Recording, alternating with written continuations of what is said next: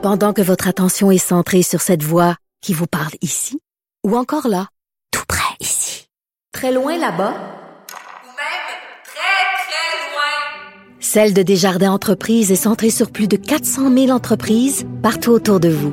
Depuis plus de 120 ans, nos équipes dédiées accompagnent les entrepreneurs d'ici à chaque étape pour qu'ils puissent rester centrés sur ce qui compte, la croissance de leur entreprise.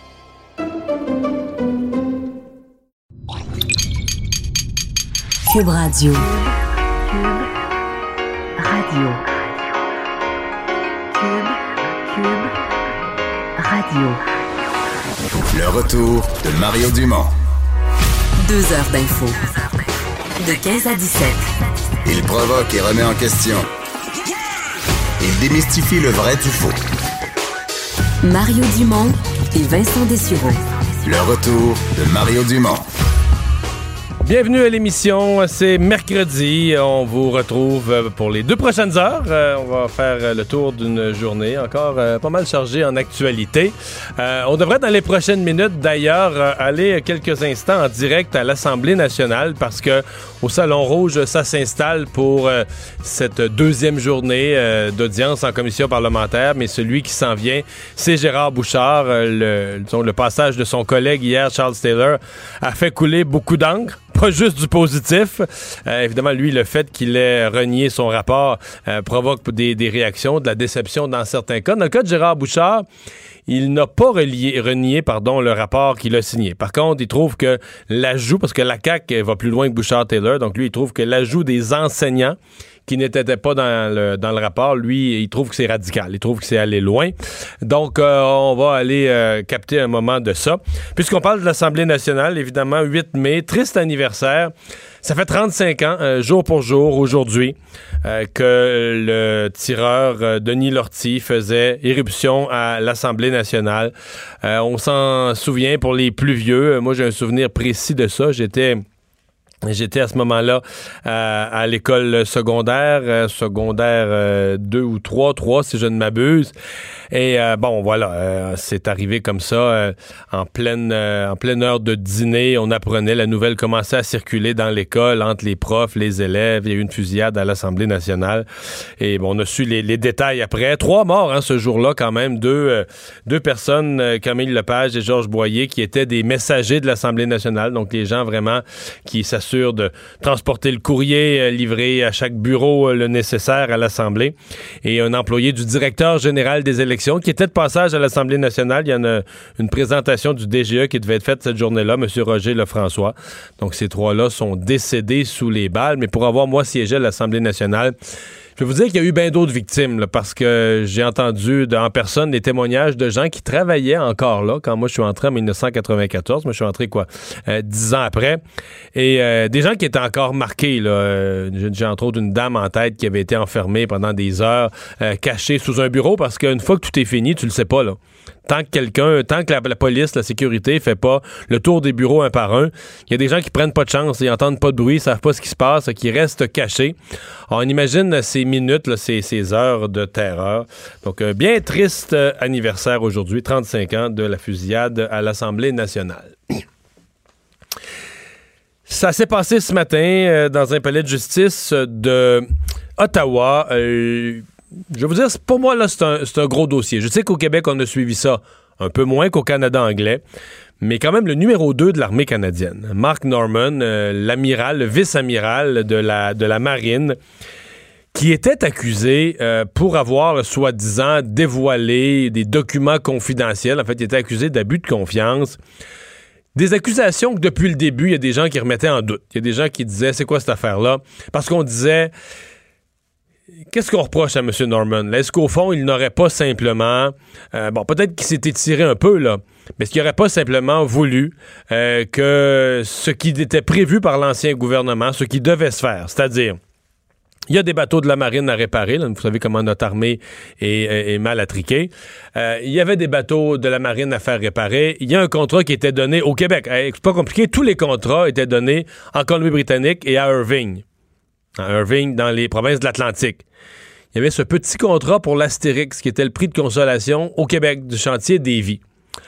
Or, euh, il semble qu'à l'arrivée, à l'arrivée du gouvernement de Justin Trudeau, des libéraux, euh, les, les, gens d'Irving sont très, très connectés politiquement et ils ont espéré, ils voulaient tout avoir. Ils voulaient même pas rien laisser, c'est ce qu'on raconte. Ils voulaient rien laisser à la, au chantier de la Dévie. Et donc, euh, bon, qu'est-ce qui s'est passé exactement? On le sait pas, mais toujours est-il que on accuse, euh, on accusait, je devrais dire, Mark Norman euh, d'avoir, et, c'est une accusation qui avait l'air à venir un peu de haut, hein, qui avait l'air à venir, qui avait l'air quasiment commandée politiquement. Or, ce matin, les accusations sont tombées, puis là, quand tu regardes ça, tu dis, OK, OK, OK. Si le procès de Mark Norman avait eu lieu, la défense aurait fait quoi? Aurait réclamé toute une série de documents, des milliers de pages de documents, dont plusieurs émanant du cabinet du premier ministre. Une forte probabilité serait fait très mal paraître M. Trudeau, son entourage.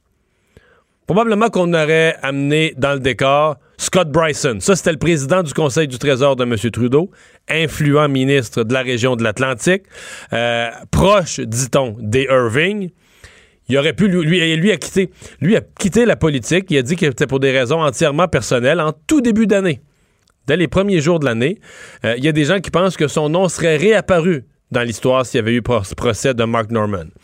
Ce qui a empiré le dossier récemment, c'est qu'un député libéral de la région d'Ottawa, Andrew Leslie, a dit ben moi là je vais aller témoigner en cours contre mon gouvernement pour Mark Norman, pour le vice-amiral euh, accusé parce qu'il considérait. D'abord, Andrew Leslie, je dois vous le dire, c'est un, haut, un ancien haut gradé. M. Trudeau a recruté un ancien haut gradé de l'armée canadienne comme candidat qui est devenu député dans la région d'Ottawa.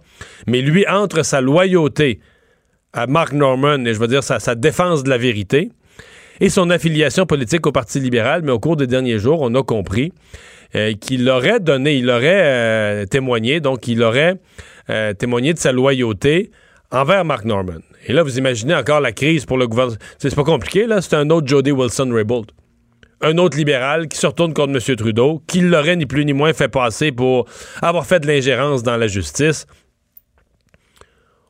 On nous jure ce matin, du côté du procureur euh, de la Couronne, comme du côté de M. Trudeau lui-même, on nous jure, il n'y a pas eu d'ingérence politique prendre leur parole. On n'a pas de preuve du contraire. Je me contenterai de dire que disons que ça tombe bien. Disons que pour M. Trudeau, le fait que cette cause-là soit abandonnée, bon, ça tombe bien pour Mark Norman aussi, parce que lui, qu'est-ce que tu veux, ce matin, il sort gagnant sur toute la ligne. Pourrait-il revenir et poursuivre le gouvernement? Parce que lui, personnellement, ça lui a coûté des centaines de milliers de dollars en frais d'avocat euh, pour préparer une défense dont il n'aura jamais besoin, mais il a fallu quand même qu'il prépare une défense, puis il y a eu des procédures judiciaires au cours de la dernière année. Mais euh, donc, l'avocate de Mark Norman aujourd'hui a dit euh, il faut pas que la politique se mêle de ce qui se passe dans les cours. on nous dit qu'il n'y a pas d'ingérence politique, mais l'avocate de Mark Norman nous dit quand même ça. Elle dit pas qu'il y a de l'ingérence, mais elle dit, elle dit faut pas que la politique se mêle de ce qui se passe dans les cours. Moi, je vous dis, moi personnellement, je considère que l'affaire Mark Norman, ce que j'en ai vu, le fait que j'ai l'impression qu'on a, pour des raisons politiques, pour sauver la face du gouvernement, qu'on a voulu salir un haut gradé de l'armée canadienne, un honnête homme, un honnête serviteur de nos forces armées. Pour ces raisons-là, moi, je trouve que c'est une situation qui est plus grave que le dossier SNC-Lavalin, parce que dans SNC-Lavalin, je continue à dire qu'il y avait deux côtés à la médaille. C'était très mal géré par M. Trudeau. Mais il y avait un point, là, quand même, Justin Trudeau. dans la plupart des pays industrialisés, ce genre de dossier de corruption avec des grandes compagnies se règle par des accords de réparation. Fait que c'est pas vrai. Tu il n'y avait pas le droit de s'ingérer dans la justice, mais les accords de réparation font tout à fait partie du paysage. Madame Wilson-Raybould, elle ne voulait rien savoir de ça. pour moi, là, c'était beaucoup plus compliqué. Alors, dans le cas de Mark Norman, là, je vais vous avouer que c'est un dossier qui paraît très, très mal pour M. Trudeau. Mais là, je vous dis un dossier qui paraît très mal. Mais probablement un dossier qui aurait paru encore plus mal s'il avait fallu qu'à la fin de l'été, début de l'automne, ça, c'est la campagne électorale. Le procès aurait eu lieu en août-septembre, en plein début de la campagne électorale. Je pense qu'il y avait un danger que le, bureau de M. Trudeau et M. Trudeau lui-même paraissent encore plus mal. Euh, grève chez Uber. Je dois vous dire que c'est assez compliqué parce que les Uber, euh, c'est pas vraiment syndiqué. Donc, dans une douzaine de villes dans le monde, là, à Londres, à New York, des, grandes villes, euh, dans des villes aussi, euh, une couple de villes en Californie. À New York, Euh, il semble qu'il y en a eu un petit peu plus. À Atlanta aussi, on dit que il y a des gens qui. Mais en fait, la grève, c'est que les conducteurs Uber promettaient de, comme on dit, de, fermer l'application, de se déconnecter de l'application, donc de ne pas offrir le service. À partir du moment où, euh, je sais pas, mais à partir du moment où tu es dans une ville où il y a beaucoup de conducteurs Uber, ben, que ça se peut que tu en aies un certain nombre qui disent Ah, ben tant mieux. Si les autres décrochent l'application, nous autres, on va avoir plus de courses. Nous autres, on va avoir, comme on dit, on, va, faire des meilleures affaires. Et euh, donc, c'est difficile de juger. Uber et Lyft, soit dit en passant. Mais pourquoi? Parce que euh, Uber et Lyft considèrent qu'on ne leur donne pas assez. Euh, D'ailleurs, euh, la, raison du moment, c'est qu'Uber va rentrer en cours demain. Euh, en cours, qu'est-ce que je dis? Là? En bourse demain. On parle trop des cours dans nos émissions. Et on s'attend à une entrée en bourse fracassante. on s'attend à ce que euh, Uber soit capable de lever des milliards et des milliards de dollars sur sa valeur. Donc, les travailleurs, remarquez qu'il y a eu un petit plan, là, vous l'avez peut-être entendu parler, c'est la semaine passée, il y a deux semaines, je pense, où Uber avait donné à ses chauffeurs, les plus anciens, avaient reçu au-dessus de 1000 dollars. Donc, on a appelé ça une espèce de ristourne au moment de la au moment de la de, l'entrée en bourse, on dit il y a une ristourne, on veut en faire profiter nos, euh, chauffeurs, mais c'est qu'on sent quand même du côté d'Uber que, et de Lyft là, que ces, ces entreprises-là, ça va peut-être pas si bien que ça avec leur euh, avec leurs chauffeurs. On, a, dit beaucoup, ah, les chauffeurs de taxi en arrachent, puis les Uber, tout va bien. Ben, peut-être que les chauffeurs d'Uber sont pas si satisfaits de leur relation avec l'employeur et de Lyft. Donc, euh, voilà, la question est posée. Puis au Québec, d'ailleurs, on a un nouveau joueur, euh, Exa, euh, Eva, pardon, qui donne plus à ses chauffeurs, qui donne une meilleure proportion à ses chauffeurs. Restera à voir. Peut-être qu'on aura une espèce de bilan en fin de journée ou demain. Est-ce que vraiment, est-ce que c'est une poignée de chauffeurs qui ont fait la grève puis qui se sont juste eux privés de revenus? Ou est-ce que ça a vraiment euh, nuit à, ces entreprises-là, à Uber?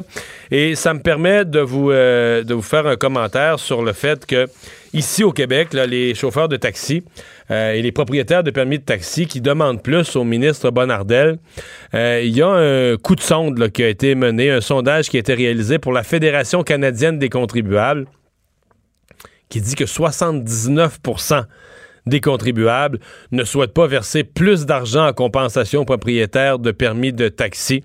Euh, il y en a même 39% qui jugent que la, contribution versée par par François Bonnardel, la compensation actuelle, est trop élevée. Donc 39% trouvent ça trop élevé.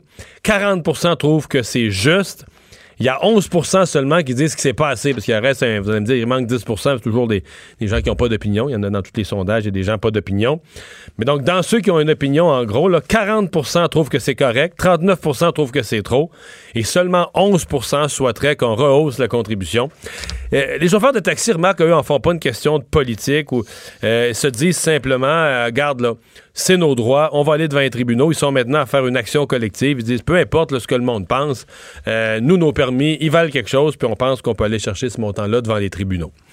Euh, on vous amène tout de suite euh, à l'Assemblée nationale. Il y a un instant, Gérard Bouchard de la commission Bouchard-Taylor, sociologue bien connu, a commencé à s'adresser à la commission. Il a déjà dit d'entrée de jeu, j'ai des problèmes avec ce projet de loi. On l'écoutera pas au complet parce que c'est assez long, mais on va vous en faire écouter un échantillonnage. On y va elle contaminera les choses, etc., euh, pourrait se voir euh, obligée à retirer son hijab de façon tout à fait légitime. Bon, si on se tourne vers ce qui est un des éléments extrêmement importants de votre projet de loi, c'est-à-dire l'interdiction du port des signes religieux au sein du personnel enseignant, moi je me demande où est le motif supérieur qui rendrait légitime cette euh, intervention. Et franchement, je ne le vois pas. Ce qu'on entend souvent durant ce débat, c'est que le seul fait de porter un signe religieux, le hijab par exemple, euh, entraîne une forme de- d'endoctrinement chez les élèves. On entend aussi que ça traumatise certains élèves, le port du hijab, ou alors que euh, c'est contraire euh, à l'exercice pédagogique, ou bien que ça compromet le climat de travail dans la classe, etc. Si jamais un seul de ces éléments était prouvé, personnellement, je vous dis tout de suite, je serais tenté d'approuver votre projet de loi. Parce que là, je trouverais un motif supérieur. Parce que ça ferait obstacle à l'enseignement lui-même. Mais sur aucun de ces quatre exemples, on ne détient ce genre de preuve ou ce genre de motif. Cette disposition n'est pas appuyée sur aucune donnée, aucune donnée rigoureuse, aucune étude. Donc, moi, ça me cause un gros problème. Et euh, je me demande pourquoi vous vous êtes lancé dans cette opération sans avoir cette préoccupation, sans prendre cette précaution. Voilà, ben on a capté quand même euh, vraiment le cœur de son propos. On est allé au bon moment parce que il est quand même il est un des auteurs du rapport Bouchard-Taylor. Bouchard, c'est lui. Euh, il ne renie pas son rapport, lui, contrairement à Charles Taylor. Donc, il est encore d'accord avec ce qu'il y avait dans le rapport. Il s'oppose vraiment. Et vous venez d'entendre exactement son argumentaire. Il s'oppose à ce qu'on y intègre les enseignants. Et donc, euh, il a donné son argumentaire. Donc, lui considère qu'on n'a pas, de, on n'a pas de, de, preuves ou de données probantes exprimant le fait, expliquant le fait que euh, le port du hijab aurait une quelconque conséquence dans la relation entre l'enseignant et euh, les élèves. Donc, évidemment, c'est place à interprétation, mais c'était l'opinion de M. Bouchard. Donc, vous l'avez entendu en direct. Donc là, il va, y a une présentation, lui, d'une quinzaine de minutes. Ensuite, les députés vont le questionner. Donc, il y en a euh, pour un bon bout. On va tout de suite, euh, nous, euh, de notre côté, euh, parler de ce qui se, ce qui se passe aujourd'hui, demain à Granby. aujourd'hui, c'est au salon funéraire Le Sieur où la famille de la petite fille qui a trouvé la mort la semaine passée, a trouvé la mort dans sa propre maison, petite fille de 7 ans. Donc aujourd'hui, la famille, depuis 14 heures, reçoit les condoléances au, au salon funéraire et demain, euh, on aura donc euh, les funérailles de cette, euh, de cette toute petite. on va parler un peu de ce moment très particulier avec Serge Pelletier, qui est le prêtre qui va présider ça à Saint-Alphonse de Granby. Bonjour, bonjour Monsieur Pelletier. Bonjour, M. Dumont. comment vous vous approchez? C'est un moment un peu particulier parce qu'évidemment, vous vous adressez, vous allez vous adresser aux, aux, gens présents, à la famille, à des proches mais c'est un peu plus large. Vous allez vous adresser à toute la communauté parce que cette affaire-là a été vécue collectivement. Hein? Absolument, puis on en est bien conscient. Euh, avec la famille, euh, par contre, on s'est entendu pour que le ton donné à la célébration soit celui du d'un rite de deuil, d'abord pour la famille, de donner toute la place euh, à la petite fille en rappelant sa valeur, sa, son importance, l'importance de l'enfance, des enfants dans notre société aussi bien sûr. On va prier aussi pour tous les autres enfants qui souffrent et euh, euh, on va redire comment le soutien de la population au niveau du Québec a été important pour toute la famille pour ce drame-là. Mmh parfois, quand il y a un, accident, on dit euh, aux célébrants, euh, c'est pas facile de donner un sens à ça, surtout quand les gens sont jeunes, ça met fin à la vie tellement abruptement, il y a comme une espèce de sentiment que ça n'a pas de bon sens, d'injustice quand on a 20 ans, de pas avoir d'avenir. Mhm. Mais quand on a 7 ans, c'est pire qu'un accident, qu'on décède dans de telles circonstances. Euh, comment on réussit à donner un sens à ça? Ben, on n'en a pas. Il n'y en a pas de sens. je ne serai pas celui qui va donner des belles paroles creuses ou ben non des phrases toutes faites. La famille a vraiment pas besoin de ça. Il n'y a personne qui a besoin de ça d'ailleurs. Et on va plutôt euh, se consacrer à lui rendre hommage, à pleurer cette perte-là, ce deuil-là euh, de façon atroce. Et comme ils ont choisi de vivre ça à l'Église catholique, ben on va rappeler aussi notre espérance chrétienne qu'elle est maintenant entre bonnes mains avec cette nouvelle vie de résurrection qui l'attend auprès de Dieu. Mhm. Il y a euh, quand même un, effort à faire. On dit par exemple que ses, premières années avec sa grand-mère, elle a eu des, beaux moments. Est-ce que vous allez réussir à trouver une façon, dans le fond, de, célébrer la vie malgré euh, toutes les facettes de, cette petite vie de 7 ans qui ont été assombries? Oui, c'est ce qu'on a demandé. Euh, il y a des gens qui vont euh, présenter des témoignages, euh, des hommages, et c'est un peu ce qu'on a demandé aux gens d'aller chercher les bons souvenirs, de faire ressortir qui elle était pour eux, qu'est-ce qu'elle avait déjà de particulier.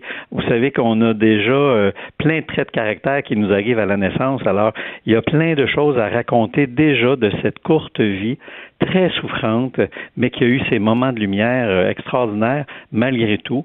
Et ensuite, ben, euh, on, ensemble, on va essayer de tourner la page. Et, et, et ça, un deuil, là, puis je vous le dis, c'est, vraiment dans le temps que ça se fait, plus ou moins long. On va donner tout le temps à la famille de le faire. Et on veut le redire à la famille aussi qu'on va être là après. On a été là avant, on va être là euh, pendant et après aussi comme membre de la communauté, ça c'est sûr. C'est un sujet un peu délicat, mais euh, dans les funérailles d'un enfant, euh, c'est un absent de taille quand le père n'y est pas et visiblement il n'y sera pas demain parce qu'il est en prison en lien avec le décès. Comment, euh, bon, euh, tu sais, dans la vie, le père, la mère, c'est pas, pas banal. Comment on, gère? Est-ce qu'on fait une abstraction de la situation, une abstraction où on l'assume d'une quelconque façon? Ben, c'est déjà assumé dans la, conscience collective. Ce qu'on va faire, c'est qu'on va s'occuper d'abord de la de la petite fille. Et euh, je pense que ça se fera pas sans énoncer euh, tous les autres drames qui se passent présentement là. Au-delà de cette famille-là, il y a énormément de drames qui se déroulent encore euh, parfois sous nos yeux, alors dont il va falloir s'occuper aussi, bien sûr. Mmh. Monsieur Pelletier, Serge Pelletier, merci beaucoup de nous avoir parlé. Ça m'a fait plaisir. Merci à vous. Au revoir. Donc, le prêtre qui va célébrer euh, demain, euh, demain euh, cette, ces funérailles vraiment qui seront certainement émouvantes. On va d'ailleurs, je vous le dis, dans un peu moins d'une heure, on va pouvoir parler à Isabelle Doré, qui, elle, est sur place, bon, discrètement, évidemment, à l'extérieur du salon funéraire aujourd'hui, mais capte un peu l'atmosphère, parle à des gens qui ont tenu à aller rendre hommage euh, à cette, euh, à cette euh, petite. je vous dis tout de suite qu'il y a eu, dans les dernières minutes, le rapport euh, qui est sorti sur... Euh, le rapport, vous allez vous souvenir, euh, il y a eu un carambolage le 2 février dernier sur l'autoroute 20 dans le Binière. Aviez Val-Alain, si je ne m'abuse. Carambolage absolument épouvantable. 200 véhicules qui ont été coincés longtemps. La, la 20 avait été fermée pendant plusieurs heures. Et d'ailleurs, ça un hiver de carambolage. Maintenant, on se demandait même qu'est-ce qui se passe. Est-ce que c'est... Je dis pas que l'hiver a pas été dur, puis qu'il n'y a pas eu bien de la neige, puis bon, vous le savez plus que moi, mais on se demandait quand même, est-ce que ça a été euh, bien géré? Euh, alors, euh, ben, écoutez, l'enquête qui a été demandée par le ministre Bonnardel vient essentiellement conclure à du manque de personnel du ministère des Transports du Québec. On dit il y avait un seul patrouilleur du MTQ pour la saison hivernale, pour cette période-là. C'était insuffisant. Et deuxièmement, on dit il a manqué, il y a eu un problème d'entretien. Les sous-traitants, le le, sous-traitant qui devait s'occuper du déneigement euh, ne s'en est pas bien occupé. Euh, donc, on parle 11h24, euh, qui est l'heure où le, problème a commencé. On dit avant ça, on n'est pas assez sorti, on n'a pas fait les opérations de déneigement, de déglaçage, alors que les conditions météorologiques l'exigeaient. On dit les, les conditions météorologiques s'étaient détériorées depuis 8 h le matin. on était rendu à 11h25 et il n'y avait rien de fait. Donc, des causes. Puis, je suis content qu'on le dise puis qu'on le fasse parce que c'est pas des fois, c'est conducteur, mais là, il y avait vraiment des causes. La route mal entretenue. Et je peux vous dire, pour l'avoir fait la 20, pour mettre dans ma vie, je me suis promené en masse, puis en hiver comme en été, là, mais quand, mettons que je faisais la 20, Montréal-Rivière-du-Loup, c'est assez ahurissant, les écarts d'entretien. Puis là, à un moment donné, moi, je, venais habitué. Là. Je ah, là, je rentre dans je rentre dans telle autre région administrative ou tel autre département du ministère des Transports. Là. Ben là, euh, c'était sur l'asphalte. J'étais sur l'asphalte, puis tout à coup, hop, je suis en neige. Tu dis pourquoi? Parce que autres, le, directeur local, lui, il, est économe sur le sel ou sur les abrasifs ou je sais pas quoi. Puis, mais euh, c'est assez frappant pour quelqu'un. Je suis convaincu qu'il y a des gens qui font beaucoup de routes, qui nous écoutent, qui vont se reconnaître dans ce que je dis. Mais quand tu fais vraiment, là, tu sais, mettons, euh, euh, Rivière-du-Loup, Rivière-du-Loup, Montréal, tu fais 440 km. Donc, prenons une journée où il y a la même météo d'un bout à l'autre. De la neige d'un bout à l'autre, je peux vous le dire. C'est assez frappant dans des sections, quoi un département, un bureau régional du ministère des Transports, ça gère peut-être un 50 km. mais mettons qu'il y a 8-9 zones. Là. Mais des fois, tu passes d'une zone à l'autre, puis tu as l'impression que tu viens de changer de pays, que tu pas du tout dans le même entretien. Et dans certains cas, ben c'est mal entretenu, puis c'est dangereux, puis ça met, ça met la vie des gens en péril. Il y a des gens qui conduisent comme des caves aussi. Je, je, mets pas ça. Il y a des gens qui il fait tempête, puis euh, ils roulent à 119 pareil, puis euh, ils suivent à 4 pouces du bumper. Ben, c'est sûr qu'eux, ils, court après les accidents. Mais il y a des déficits d'entretien. Et dans ce cas-ci, ben, vous voyez, on était dans une tempête de neige, pas de personnel du ministère des Transports.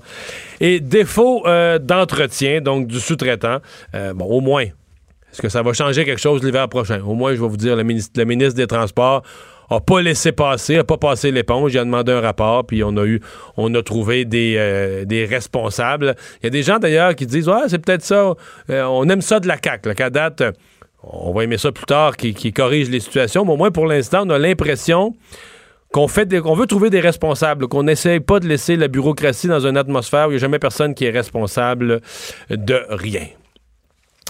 On va maintenant faire euh, cette nouvelle chronique de la semaine avec Jean, Trudel, Jean Trudel JT. Salut Mario. Bonjour. Ben oui, c'est le temps de jouer à Demande à Mario. Demande à Mario. Je te avec lis des- Twitter comme outil de base. Effectivement, je te lis des tweets et à nos auditeurs, c'est des tweets de politiciens. Vous devez tenter de deviner de qui il s'agit. Qui a écrit ça aujourd'hui? Oui, effectivement. Et aussi un peu plus tard, vous pouvez poser des questions politiques à Mario. Envoyez-moi un message sur Twitter ou sur Facebook ou même sur Instagram. Et chaque jour, je sélectionne la meilleure question et je la pose à Mario Dumont pour vous.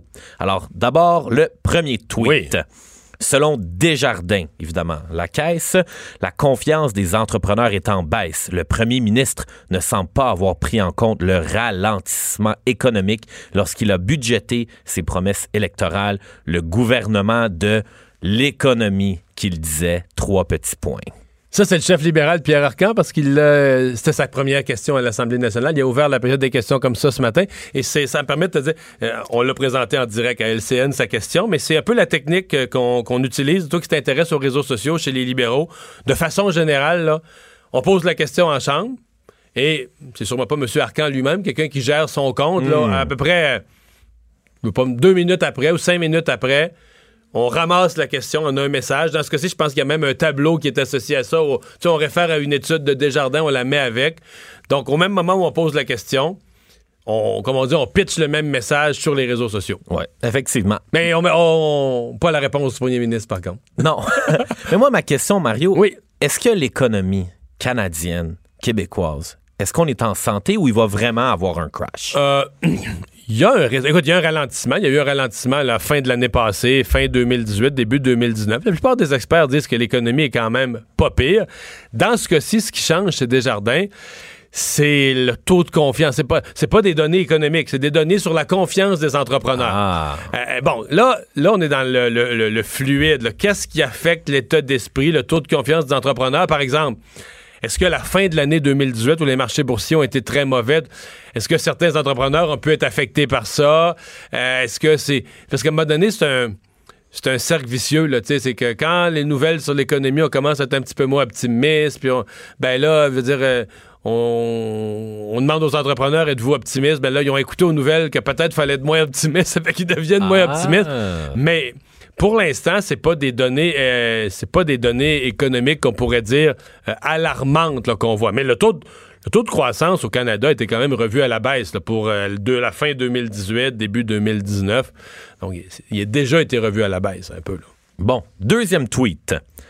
Alors que les coûts de rénovation et de construction des écoles explosent, l'approche ça coûtera ce que ça coûtera de François Legault en matière de maternelle 4 ans risque de faire perdre des milliards aux Québécois. Je l'ai pas vu celui-là. Oh! C'est mon premier. Donc, je dois deviner. Oui. Je vais y aller. La, la critique libérale en matière de, de, de- de maternelle 4 ans d'éducation, c'est Marois Risky. Le message est assez coloré, ça pourrait être elle. Très fort, Mario. Ah oui? Deux sur deux aujourd'hui. Ouais, T'es en feu. J'aurais pu me tromper comme je l'avais pas vu celui-là. Oui, alors, effectivement, qu'est-ce que tu penses de, de son, de son commentaire? Euh, ben, en fait, c'est la thèse que les libéraux martèlent. En fait, c'est un peu une double thèse. Un, que les maternelles 4 ans, c'est pas le bon endroit où investir l'argent. Deux, complémentaire à ça, que la CAQ a mal planifié, que ça va coûter plus cher que dans leur programme électoral, il y avait prévu des budgets pour implanter des maternelles 4 ans, mais que dans les faits, ça coûte plus cher que prévu. Donc, c'est un peu leur double message que c'est pas le bon endroit pour mettre l'argent, si on en a, et qu'en plus, c'est euh, ça coûte plus cher que prévu. Maintenant, pour la CAQ, euh, écoute, c'est un engagement électoral clair. C'est même l'engagement où M. Legault a dit qu'il mettait quasiment pas son siège en jeu, mais qu'il voulait être jugé là-dessus, que c'est la plus grosse affaire de son mandat. Est-ce que la CAQ pourrait, en cours de route, bon, là, on commence les implantations là où ça se fait mieux. Est-ce qu'en cours de route, ils pourraient ralentir le rythme? Moi, je pense que ça pourrait arriver. S'ils se rendent compte que ça coûte cher, s'ils se rendent compte que, tu sais, ils abandonneront pas, ils voudront jamais qu'on les accuse d'avoir laissé tomber leurs promesses, mais ralentir un peu le rythme, moi, je pense que ça pourrait arriver. Marie, qu'il faut, euh, je lève mon chapeau à M. Legault. Il avait dit qu'il allait investir dans les écoles. Cette semaine, il a reçu un message d'un petit garçon. Il a décidé de construire une nouvelle école Ouais. dans une zone non inondable. Mais ça, ça a bien tombé, là. Ça, on se comprend que, mettons que c'était une école que on n'avait jamais prévu rénover, là. Le petit gars, son message, là, monsieur, à la limite, M. Legault aurait pu être poli puis il répondre Ben, mon homme, là, on fait une étude de ton école. si, si la réponse a été Parce que la réponse était impressionnante. Elle était Gabin, mon homme, lundi matin, 10 h, je m'en vais dans ton village, puis on annonce une école. Pour annoncer ça, c'est que le dossier est prêt. C'est que quelque part, M. Legault, a, euh, son cabinet a questionné le cabinet du ministre de l'Éducation. dit Ouais, l'école à Scott, c'est rendu où? Puis le bureau du ministre de l'Éducation a dû dire Regarde, là, on est. euh, le projet est monté, tout est fait, il nous reste juste une approbation budgétaire finale. Puis le bureau du PM dit Il reste juste ça, bon, ben. L'approbation budgétaire finale est faite. Théorie de conspiration pour non, toi, non, pas de conspiration. Non, pas du tout. Je pense Non, mais moi, pas- j'en ai une. Ah oui, t'en as une, toi? Ouais. Est-ce que ça se peut ou est-ce que ça se fait parfois en politique où un politicien, il connaît, là, il y a un petit cousin ou il y a un petit filleul à Scott qui Ça dit pourrait Hey, se faire, mais j'ai développé un budget pour ton école, fais donc une petite chanson sur Facebook, on va essayer de ça faire serait un gros un peu, là. Ça serait gros. vu le film Walk the Dog, là, tu le film avec Dustin Hoffman? Tu Non, mais j'ai lu le livre euh, Trust Me, I'm Lying. ouais. Ben, dans ce cas-ci, ça m'étonnerait. Tu sais, je veux dire, ça, ça sonne pas ça, là. Ça Ça, a sonne pas l'air ça. bien. Tu sais, la chanson, le petit gars, euh, ça a l'air vrai. Mais regarde, tu sais, C'est peut-être moi qui est trop dans mes théories tu peux de l'enquêter. Tu peux l'enquêter, mais je te dirais. Puis c'est pas comme si non plus, là. C'est pas comme si François Legault était en désespoir d'un sondage à quatre mois des élections. Tu sais, ses affaires vont bien. Est-ce qu'il avait besoin, même ce qu'il aurait pensé à ça à ce moment-ci, euh, je sais pas. Je, je pense pas qu'il y ait. Je pense pas qu'il y ait conspiration dans ce cas-ci. OK. Troisième tweet, Oui. un peu plus difficile. J'y vais avec un tweet d'un policier avec un moins gros nom. Oh! Au sommet international du reprenariat organisé par le Centre de transfert d'entreprises du Québec, le transfert d'entreprises est un enjeu majeur pour notre, notre économie et nos régions. Hashtag ASNAT, hashtag reprenariat. Le reprenariat d'entreprise. Ouais, c'est un nouveau mot, je connaissais pas beaucoup Moi ça. non plus. Il y a entrepreneuriat. Au début, je Ouais, pensais ouais. que c'était une erreur, mais c'est bien à deux Donc ça, c'est quelqu'un, je l'ai pas vu non plus, c'est quelqu'un qui est dans un colloque ou dans quelque chose comme ça, là, lui, sa, jour- sa journée sur le reprenariat, puis tout ça. Euh, qui est-ce que c'est? Qui est-ce qui est le porte-parole économique au PQ? Ça pourrait être M. Ouellet du Parti québécois? Non, on parle de quelqu'un qui est au libéral. OK, donc c'est un libéral. C'est Euh, un ex-PDG et ex-président De la Jeune Chambre. de Vision Montréal. De Vision Montréal. Ouais, ex-président Vision Montréal. Porte-parole de l'opposition officielle En en matière matière, de- des PME et innovation. Oui, mais c'est un ancien président de la Jeune Chambre. C'est le député de Néligan. Comment il s'appelle son nom? Euh... Euh, il est pas facile à prononcer son nom. Oh, je le sais. Mou, Mou, Mou- euh, Monsef? Monsef. J'espère que je ne massacre pas son nom, mais c'est Monsef Deradji. Deradji, tu le dis très bien, c'est ça. Ah oui, il est responsable de la porte-parole en matière de PME. Donc, lui a dû être libéré de l'Assemblée nationale aujourd'hui. Et là, assiste à un événement d'où il nous donne des nouvelles sur le reprenariat des entreprises. Est-ce que c'est un vrai problème au Québec? Parce que plus tôt cette semaine, dans le Journal de Montréal, on avait un article qui parlait euh, des millions d'emplois pour les baby boomers qui vont prendre leur retraite. Mais c'est certain que dans les baby boomers qui travaillent, qui vont prendre leur retraite, il y en a beaucoup des propriétaires d'entreprises. oui, on manque d'entrepreneurs. Parce que beaucoup, là, leurs enfants veulent pas reprendre ça. Il y a un vrai enjeu. Dans des régions entrepreneuriales, la Beauce, le centre du Québec, la région des Bois-Francs, il y a beaucoup de PME. Chez nous, à Rivière-du-Loup, les, régions qui ont beaucoup de petites PME, ça te prend... Tu pour les reprendre, quand le propriétaire arrive à 70 ans, 75 ans, puis qu'il y en a assez. Dans certains cas, il y a de la relève. Dans certains cas, bon... Dans certains cas aussi, est-ce qu'on a assez pensé à la relève? Si tes enfants sont pas intéressés ou si t'as pas d'enfants, est-ce que tu devrais pas, je sais pas, mais dès 55 ans, commencer à prendre le groupe de tes cadres les plus importants ou les plus investis dans l'entreprise, puis voir est-ce qu'ils seraient capables, eux, de fonder en entreprise, un transfert progressif des actions, mais tu sais, le boss, le boss, il veut avoir une succession, mais il veut pas céder le contrôle. Fait que là, t'es dans ce dilemme-là qui fait que des fois, ben, on s'en occupe pas, puis du jour au lendemain, on arrive à 70 ans, on a gardé 100% du contrôle de l'entreprise, puis là, mais la santé faiblit un peu, on fatigue, on veut plus de vacances, puis tout ça, puis là, on, on voudrait une espèce de relève miracle, mais on l'a pas nécessairement préparé. D'où ce genre, je suis convaincu que c'est le genre de thèmes qui sont abordés dans un, dans un colloque ou une activité comme celle d'aujourd'hui. Ouais. Parce que la relève, ça se prépare, là. tu peux pas préparer ça d'une, durant de partir un soir à 5 heures, euh, puis t'as rien, tu t'as rien fait, puis le lendemain matin, penser qu'au bureau, tu vas avoir de la relève, là. Ouais. Et je reste surpris avec euh, ce phénomène parce que quand on regarde un peu les réseaux sociaux, les milléniaux, le nombre de publications, de devenir entrepreneur, puis être son propre patron, on a l'impression que c'est ça une grosse tendance chez les Oui. jeunes. Mais on dirait qu'après ça, quand on regarde les politiciens, les, euh, les, les économistes, il y a, mo- il y a Ouais. un problème de relève. Ouais. Ouais. Peut-être aussi que les jeunes entrepreneurs, il y a peut-être une question de secteur aussi, que tu as beaucoup de, je- de jeunes entrepreneurs qui sont prêts à investir dans les secteurs nouveaux, Ah. plus qu'à prendre la relève de secteurs qui ont peut-être l'air plus traditionnels, mais où il y a encore, tu sais, je veux dire, euh, de la plomberie, de l'électricité, toi, t'es pas dans les nouvelles technologies, mais la probabilité, c'est qu'il va, il va s'en faire encore. Ouais. Il va s'en faire encore pour plusieurs années, là, tu sais. Et c'est des entreprises payantes. Payantes, absolument, qui marchent euh, parfaitement. Est-ce que tu as une question du public aujourd'hui? Oui, j'y vais avec une question du Oui. public d'un top fan Cube Radio sur Un Facebook. top fan Cube. wow. Alors, Monsieur Jean Desjardins, est-ce que le gouvernement a remplacé la religion catholique au Québec en termes d'influence, de présence média, de solution à tous les problèmes? Est-ce que les Québécois croient autant au gouvernement aujourd'hui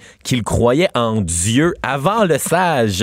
Est-ce que l'on vénère le gouvernement au Québec un peu comme une religion? Est-ce que le gouvernement a remplacé la religion au Québec? Merci. Euh, oui, oui, oui et non. Euh, pour une partie, euh, pour une partie, c'est sûr qu'au niveau, exemple, il y a une époque où la religion s'occupait de la santé, de l'éducation. C'est tout le gouvernement qui a repris ça. Maintenant, je pense que la question de monsieur est plus. Est-ce que l'étatisme, l'amour du gouvernement a remplacé la religion dans l'esprit et dans le cœur des gens? Là? Comme, on, comme on vénérait la religion, maintenant on vénère l'État, puis le gouvernement devient intouchable, puis on peut plus, on peut plus couper un service public. C'est vrai que euh, c'est une chose qu'on a déjà dite, mais tu sais, on- dans beaucoup de débats publics, on a cherché qu'est-ce qui remplaçait la religion. Certains ont dit à une époque, ben, c'est le syndicalisme qui a remplacé la religion. là. Il, est devenu, il y a eu Ok. une époque très à gauche là, où le syndicalisme était la nouvelle religion. Je te dirais, depuis 2010, c'est un peu l'écologie, la nouvelle religion. Là. Ah. Que ces prêtres, que ces évêques qui ont une morale à propos. Pense-y, là, qui ont une morale à propos de tout, qui séparent la vie entre le bien et le mal. Euh, Tu sais, euh, c'est. Pour moi, là, en- a- si tu me demandais qu'est-ce qui a remplacé la religion aujourd'hui, c'est clairement l'environnement. C'est clairement l'écologie comme philosophie, qui a ses, ses dogmes, ses prêtres, ses évêques, son discours et sais, dans la religion, il y a toute une séparation du bien et du mal. hein. Tu sais, tout euh, le bien et le mal. Là, tu as toute une séparation du bien et du mal. Alors, pour moi, aujourd'hui, en 2010, c'est plus ça que l'État. Mais est-ce que le gouvernement est très présent dans nos vies aujourd'hui? Euh, la réponse, c'est oui. Merci beaucoup, J'ai Mario. été, merci. On fera ça. Le retour de Mario Dumont. Jusqu'à 17, parce qu'il ne prend rien à la légère. Il ne pèse jamais ses mots. Cube Radio. On est de retour. Euh, critique euh, envers euh, le gouvernement, en fait, envers son projet de loi, le gouvernement du, du Québec, je dis bien, son projet de loi sur l'enseignement à domicile. En fait, depuis que le projet de loi est déposé, on veut resserrer les conditions pour l'enseignement à domicile. Euh, Il y a des gens qui euh, font l'enseignement à domicile, qui considèrent que ça se passe très bien à l'heure actuelle, et donc euh, qu'il n'y a pas raison de, resserrer ça parce qu'on pourrait inutilement compliquer la vie. Euh, Patrice Boileau, porte-parole de l'Association chrétienne de l'enseignement à domicile. Bonjour, M. Boileau. Bonjour, M. Dumont. Euh, Qu'est-ce que vous reprochez? Parce que euh, j'ai l'impression que dans l'opinion publique, euh, d'abord, les gens connaissent peu l'enseignement à domicile, mais que le sentiment général, c'est que c'est pas mauvais que le gouvernement surveille ça de plus près et resserre ça un peu. Convainquez-nous que c'est pas une bonne chose. Ben, écoutez, je, vous je vous remercie de me donner cette opportunité tout d'abord. Vous savez, nous, on, on salue les actions du gouvernement pour favoriser la réussite éducative. Euh, toutefois, en ce qui concerne l'enseignement à la maison, euh, à ce moment-ci, on a un règlement qui a même pas euh, une année euh, scolaire de vie et on veut le changer alors qu'on n'a aucune donnée, aucune information, aucune mesure pour dire qu'est-ce qui fonctionne pas. Donc, peut-être pour expliquer un peu le, contexte, euh, en 2017, euh, il y a eu la loi 144 qui visait à donner un encadrement sur euh, les familles qui font euh, l'apprentissage en famille l'enseignement à la maison. Et un- ça en est découlé un règlement en juillet 2018, donc qui donnait la première année de vie euh, à l'enseignement à la maison. Ce qui a, euh, ce qui ressort de ça, c'est qu'auparavant, il y avait peut-être 2000 enfants qui étaient euh, officiellement scolarisés à la maison, qui avaient rapporté, c'était rapporté à la commission scolaire. Et avec ce règlement-là, on avait travaillé avec le gouvernement précédent de façon très serrée, très très proche.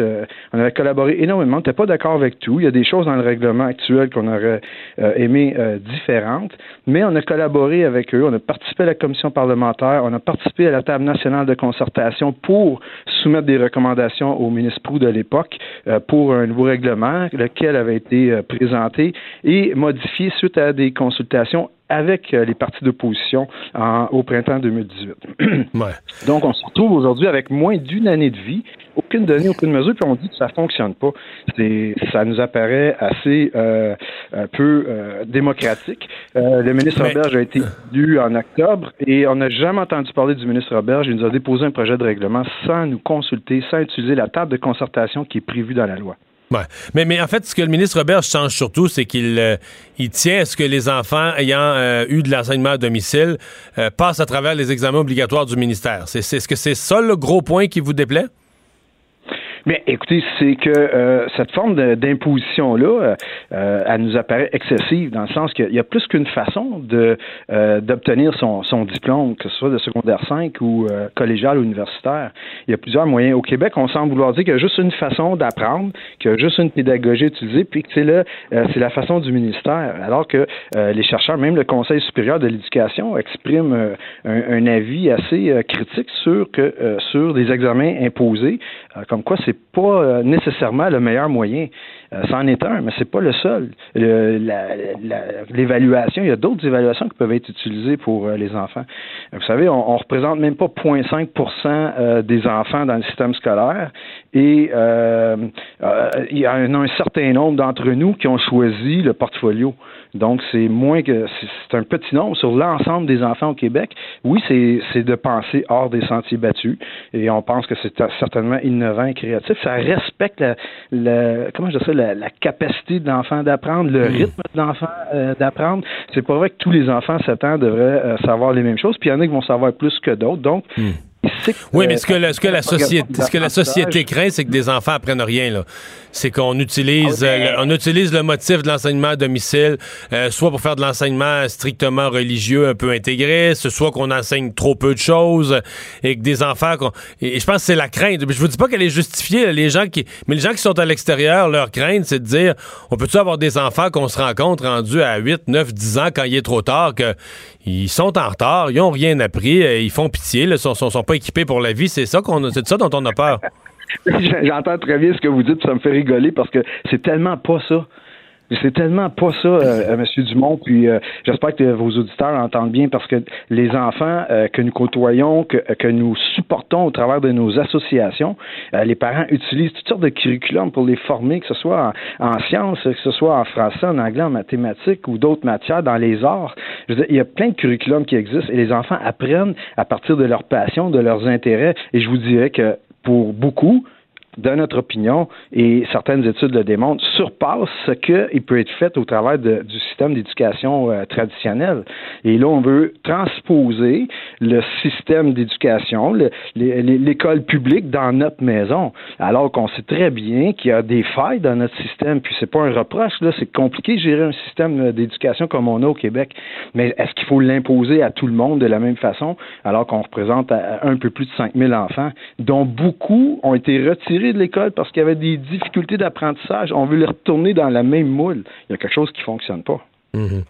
Euh, Est-ce que, parce qu'une des craintes, là, puis le ministre Roberge l'a mentionné déjà, une des craintes, c'est que le. Parce qu'on on le craint, parce qu'on l'a déjà vu, on l'a déjà vécu dans le passé, qu'un certain nombre, une minorité, là, on se comprend, mais qu'un certain nombre de ceux qui sont inscrits officiellement au ministère ou aux commissions scolaires comme étant dans l'enseignement à domicile, euh, soit dans les fêtes euh, réunis quelque part, euh, dans un sous-sol, dans une salle, euh, dans, mais dans une espèce d'école qu'on aurait qualifiée autrefois d'école religieuse illégale, mais qui n'est plus, qu'on va dire, ben non, c'est plus une école, les enfants sont plus dans une école illégale, ils sont à l'enseignement à domicile, mais dans les faits, à tous les jours, ils se retrouvent dans une même dans une même salle qui serait une école illégale. On, on veut pas laisser dans le fond faire indirectement ce qu'on a interdit de faire directement là. Euh, moi, je vous entends très bien, puis nous, on n'appuie pas ça du tout comme association. C'est-à-dire, c'est, inacceptable que les enfants se retrouvent à tous les jours, les mêmes enfants à tous les jours, avec quelqu'un qui leur enseigne quelque chose. Là, je comprendrais que c'est ça l'école illégale, mais c'est pas ce qu'on fait. Nous, on a des groupes de soutien. Euh, certaines familles vont se rencontrer une fois par semaine, euh, une journée et demie par semaine. Ça a été le cas avec euh, avec mes enfants. Le lundi euh, après-midi, ils se rencontraient, faisaient des, des cours de, de- d'art, par exemple. Le vendredi, il y avait un cours de sciences en groupe, mais les parents étaient présents. Et ça durait une journée, une journée et demie dans la semaine, puis c'est pas nécessairement toute la journée. Il y avait la gymnastique qui se faisait au travers de ça aussi. Donc, euh, euh, c'est ce qui va se retrouver. On appelle ça des groupes de soutien, et des fois, ça peut être dans, dans une dans une maison. Mais effectivement, si à tous les jours, les enfants se retrouvent sous l'égide d'une personne qui fait euh, de, de l'enseignement religieux, je peux comprendre qu'il y a une préoccupation à ce niveau-là, mais c'est pas le cas des, des familles que l'on représente. Là. Ah, vous Et dites si les gens, les qui, ouais. Vous dites les gens qui craignent ça ont, ont des fausses craintes là. Ben, ça, si ça existe, c'est pas le, c'est pas le changement du règlement, le projet de règlement du, du ministre Roberge qui va changer ça. Qui va le corriger. Les, les gens sont pas supposés de le faire déjà. Dernière question, vite, euh, vite. Est-ce que, oui. est-ce que vous obtenez une, une ouverture? Est-ce que vous avez pu discuter avec le ministre Roberge ou est-ce que vous avez l'impression que son idée est faite et finale? Bien, j'ai cru entendre ce matin qu'il n'y aurait pas de sursis. euh, donc, on se demande euh, à quoi sert la consultation qui se termine ce vendredi. Si on envoie des mémoires, des mémoires, si plusieurs de nos parents ont interpellé leurs leurs députés, ont écrit euh, à la secrétaire générale du ministère de l'Éducation tel qu'indiqué dans le projet de règlement, on se est-ce que c'est une vraie consultation ou si on fait semblant? Je veux dire, et- M. Robert, a mentionné, il a dit ça dérangera pas les parents, les parents vont être corrects avec ça. Moi, je peux vous dire, je pense pas qu'il s'attendait que tous les parents se subjectent à cette euh, à cette approche-là qu'il vient de faire. C'est, clair que c'est, pas le cas. Donc, si tous les parents s'objectent alors qu'ils pensaient qu'ils s'objecteraient pas, pourquoi continuer dans la même dans la même direction? Donc, nous, ce qu'on dit, c'est quoi l'empressement? Qu'on fasse un sursis, qu'on se donne trois années d'évaluation, qu'on mesure les, les, euh, les, les- les résultats. Puis s'il y a des problèmes en cours de route, il y a la table de concertation nationale qui a été mise sur pied dans le projet de loi, qui peut justement apporter des solutions et aider. Il y a des chercheurs, il y a des représentants de commissions scolaires, il y a des représentants des directeurs d'école, il y a des représentants du ministère. Et là, on est Ben, on va- supervisé par la direction de l'enseignement à la maison et les enfants doivent faire sept matières. Ils doivent suivre sept matières obligatoires. C'est pas si ça nous tente ou si ça ne tente pas, comme qui est mentionné par le ministre.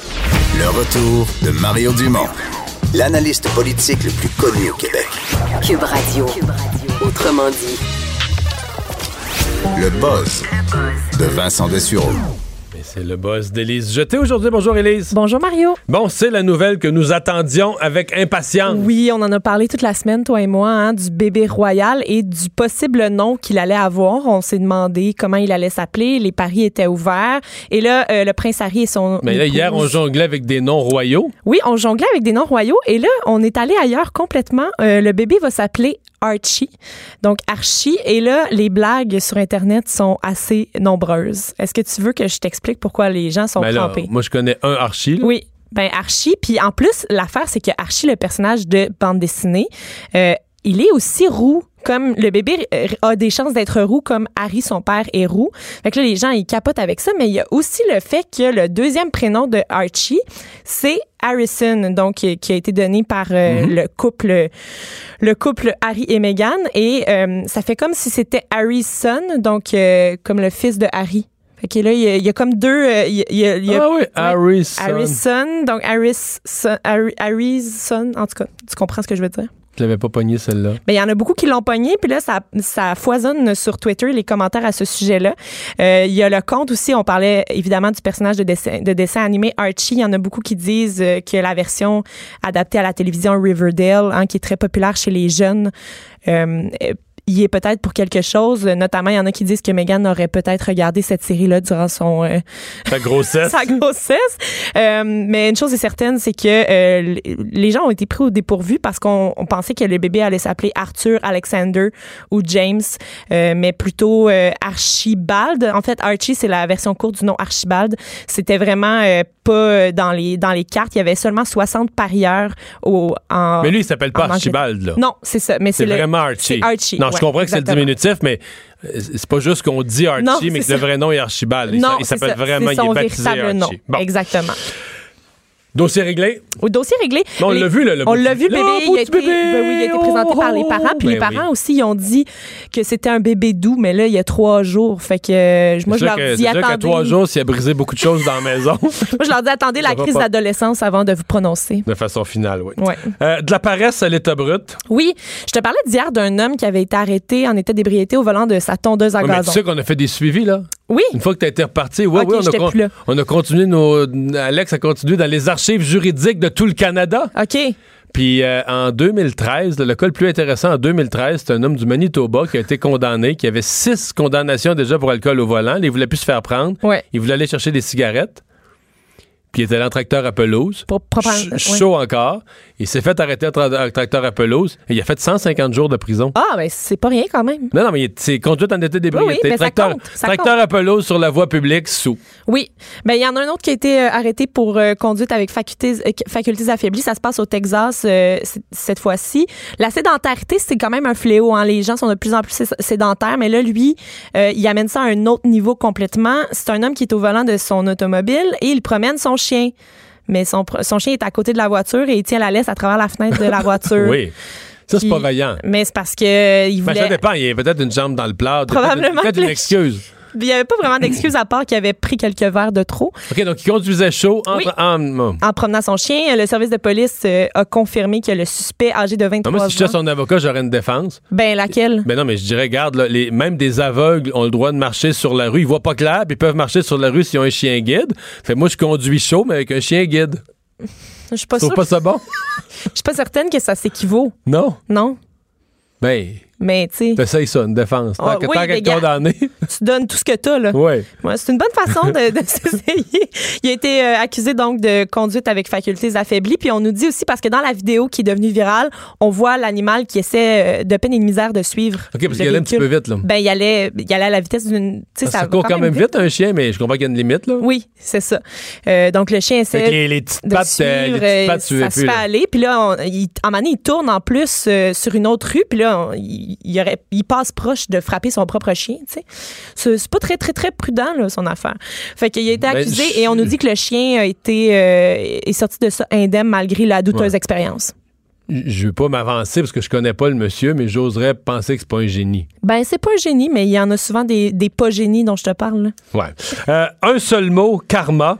Oui, ben, OK. Manger cru, manger des. des Ben, c'est euh, un de nos thèmes hier, là. Oui, on, a, ben, on parlait de locavorisme hier, donc de manger local, mais manger Non, cru. non, mais on a aussi une histoire de, de la personne qui a attrapé la peste. Le couple Oui, qui a attrapé vrai, la peste a mangé- ben oui, de la marmotte. le rein de marmotte d'une cru a marmotte. attrapé la peste. Ben, manger cru, c'est à la mode, mais euh, manger vivant, faut se méfier. Ben, les huîtres. à part les huîtres, moi, je m'arrêterai aux huîtres, en fait. Ouais. Euh, parce qu'il y a une YouTubeuse qui est connue sous le nom de Seaside Girl Little Seven. OK, là, ça va pas du tout son nom. Euh, A- seaside, je suppose qu'elle habite sur le bord de la mer. sans aucun doute. Elle publie régulièrement des clips d'elle-même en train de déguster des fruits de mer.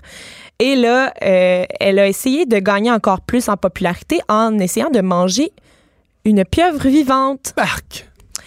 Et là, elle se met à pleurer de douleur parce que le- la pieuvre décide de se défendre et les ventouses. Ça déventouse, ça garoche Ben de l'encre. oui. Ça a plein de défense, ça Ça- garoche de l'encre, ça, ça, ça va pas du tout. Quelle mauvaise idée. Hein? Il y a des gens qui, font des Qu'est-ce mauvais que ça choix. fait, les ventouses? Ben, ça, les- ça a-tu du poison dedans? Ça fait-tu quelque chose? Il n'y a ça- pas de poison, sauf que ça suctionne son visage complètement. Puis euh, il y, a des- y a des petites dents microscopiques, mais tu sais, ça, ça y fait, elle, à, à, Fait que là, elle a des ventouses de pattes de pied. pieuvre pognées d'en face pendant qu'elle a des- elle essaie de manger une des pattes. Là, elle Ça- crie, ça- elle a l'air d'une épaisse, là, tu sais, ça va pas du tout, là. Elle, elle crie, elle tire sur la... Puis là, ça, ça se défend, là, ça se défend. Puis ça prend beaucoup de minutes avant qu'elle finisse par euh, se déprendre. Finalement, elle la mange pas, hein. Euh, elle décide de, de se faire un autre snack que la pieuvre. Et, euh, mais elle finit avec le, euh, le visage tout boursouflé, puis là, elle arrête pas de chialer que cette, euh, cet animal-là a été méchant envers elle. puis elle- chiale contre la pieuvre. Oui, puis elle chiale contre la, pieuvre, Bon, elle pleure à l'écran. Euh, son visage est comme Mais déformé. l'objectif est atteint, là. Objectif atteint? Ben, ça ça dépend c'est- c'est quoi l'objectif? Ben, tu viens de me dire que l'objectif, c'était de grossir ses publi- sa, visibilité. Mais ça a Son- fonctionné, mais peut-être pas pour les raisons qu'elle voulait. Je suis sûr que tu allé chercher plein de nouveaux abonnés. Quand elle va faire, demain, quand elle va, regarde, on en parle partout sur Terre, probablement, là, dans les 24 prochaines heures, quand elle va faire le bilan, elle va dire réussi. Oui. Mais moi, c'est suffisant pour me convaincre de ne manger que des huîtres dans- en termes de choses vivantes, là. Mais la pieuvre, moi, j'ai- j'aime beaucoup manger la pieuvre. J'adore la pieuvre, mais, Mais c'est vraiment difficile. grillée. Pas assez cuit, trop cuit, tu peux pas niaiser. Là. Faut que c'est parce que ça, ça. Donc la tendance naturelle de la pieuvre, c'est d'être caoutchouteuse. Oui. Quand elle est parfaitement cuite, c'est bon, C'est délicieux. mais c'est facile à rater. Oui, mais Puis quand c'est raté, euh, tu peux te faire, euh, tu peux te faire une Super Bowl avec là, une, Oui. une balle de, une balle de jeu pour lancer à ton chien. le truc, c'est d'opter pour un restaurant euh, qui sait bien l'apprêter. Pardon? Les restaurants, ils savent bien l'apprêter, Ben, normalement. moi aussi. Toi aussi? Oui, mais j'ai dit qu'il faut faire attention. Est-ce que tu es un spécialiste Non. de ça? Non, mais j'ai déjà fait. Euh, du grand talent. Oui, du grand talent. Connais-tu le groupe System of a Down? Ben, c'est pas mon groupe Bah, préféré, mais oui, non. je sais quoi, oui, Bon, oui. Un groupe heavy metal très populaire ouais, euh, ouais, je début des années ça. 2000. Il y a un Israélien qui a offert une performance hors du commun d'une chanson de System of a Down à l'émission Britain's Got Talent euh, en interprétant euh, la chanson en simulant des flatulences avec ses mains. Des pètes de main. Des pètes de main. Pas de dessus de bras. Non, il fait des pètes de main. J'ai un extrait, on va fais des pètes de main? l'entendre. Je sais pas comment. Il fait ça avec ses mains.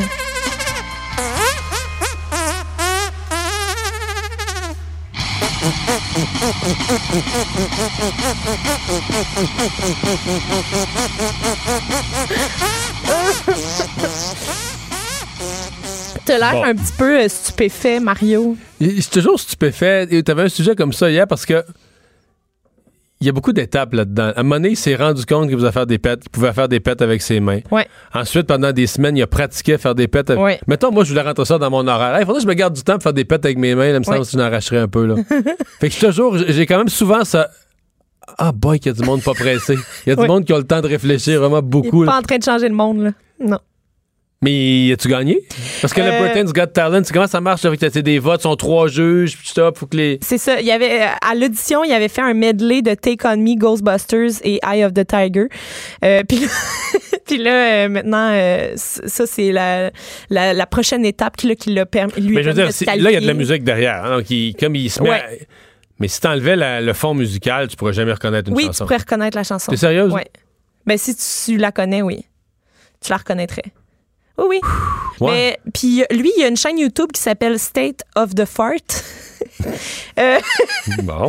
Et euh, sur cette chaîne YouTube-là, on décèle sa préférence pour le rock et le métal. euh, puis on, euh, en fait, il fait du Iron Maiden, Metallica, plein d'autres chansons comme ça.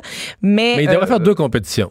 Oui, Britain's Got Talent. Ouais. hein, donc, euh, les Britanniques ont du talent, la Grande-Bretagne a du talent, mais faire aussi Britain's Got Weirdos. oui, c'est vrai qu'il y a des Donc, une compétition juste pour les gens, les bizarroïdes, là. les spéciaux. Ouais, les Ouais. spéciaux. Parce Mais, que euh, sur Internet- du talent, ça? Ben, je pense que oui. Ben, c'est un talent comme un autre. Là, je veux dire, il a, il a quand même développé une capacité à faire quelque chose que les autres sont pas capables de faire. Fait que moi, je me dis, ça, c'est un talent. C'est pas un talent agréable, je te le Non. concède, mais c'est un talent tout de même.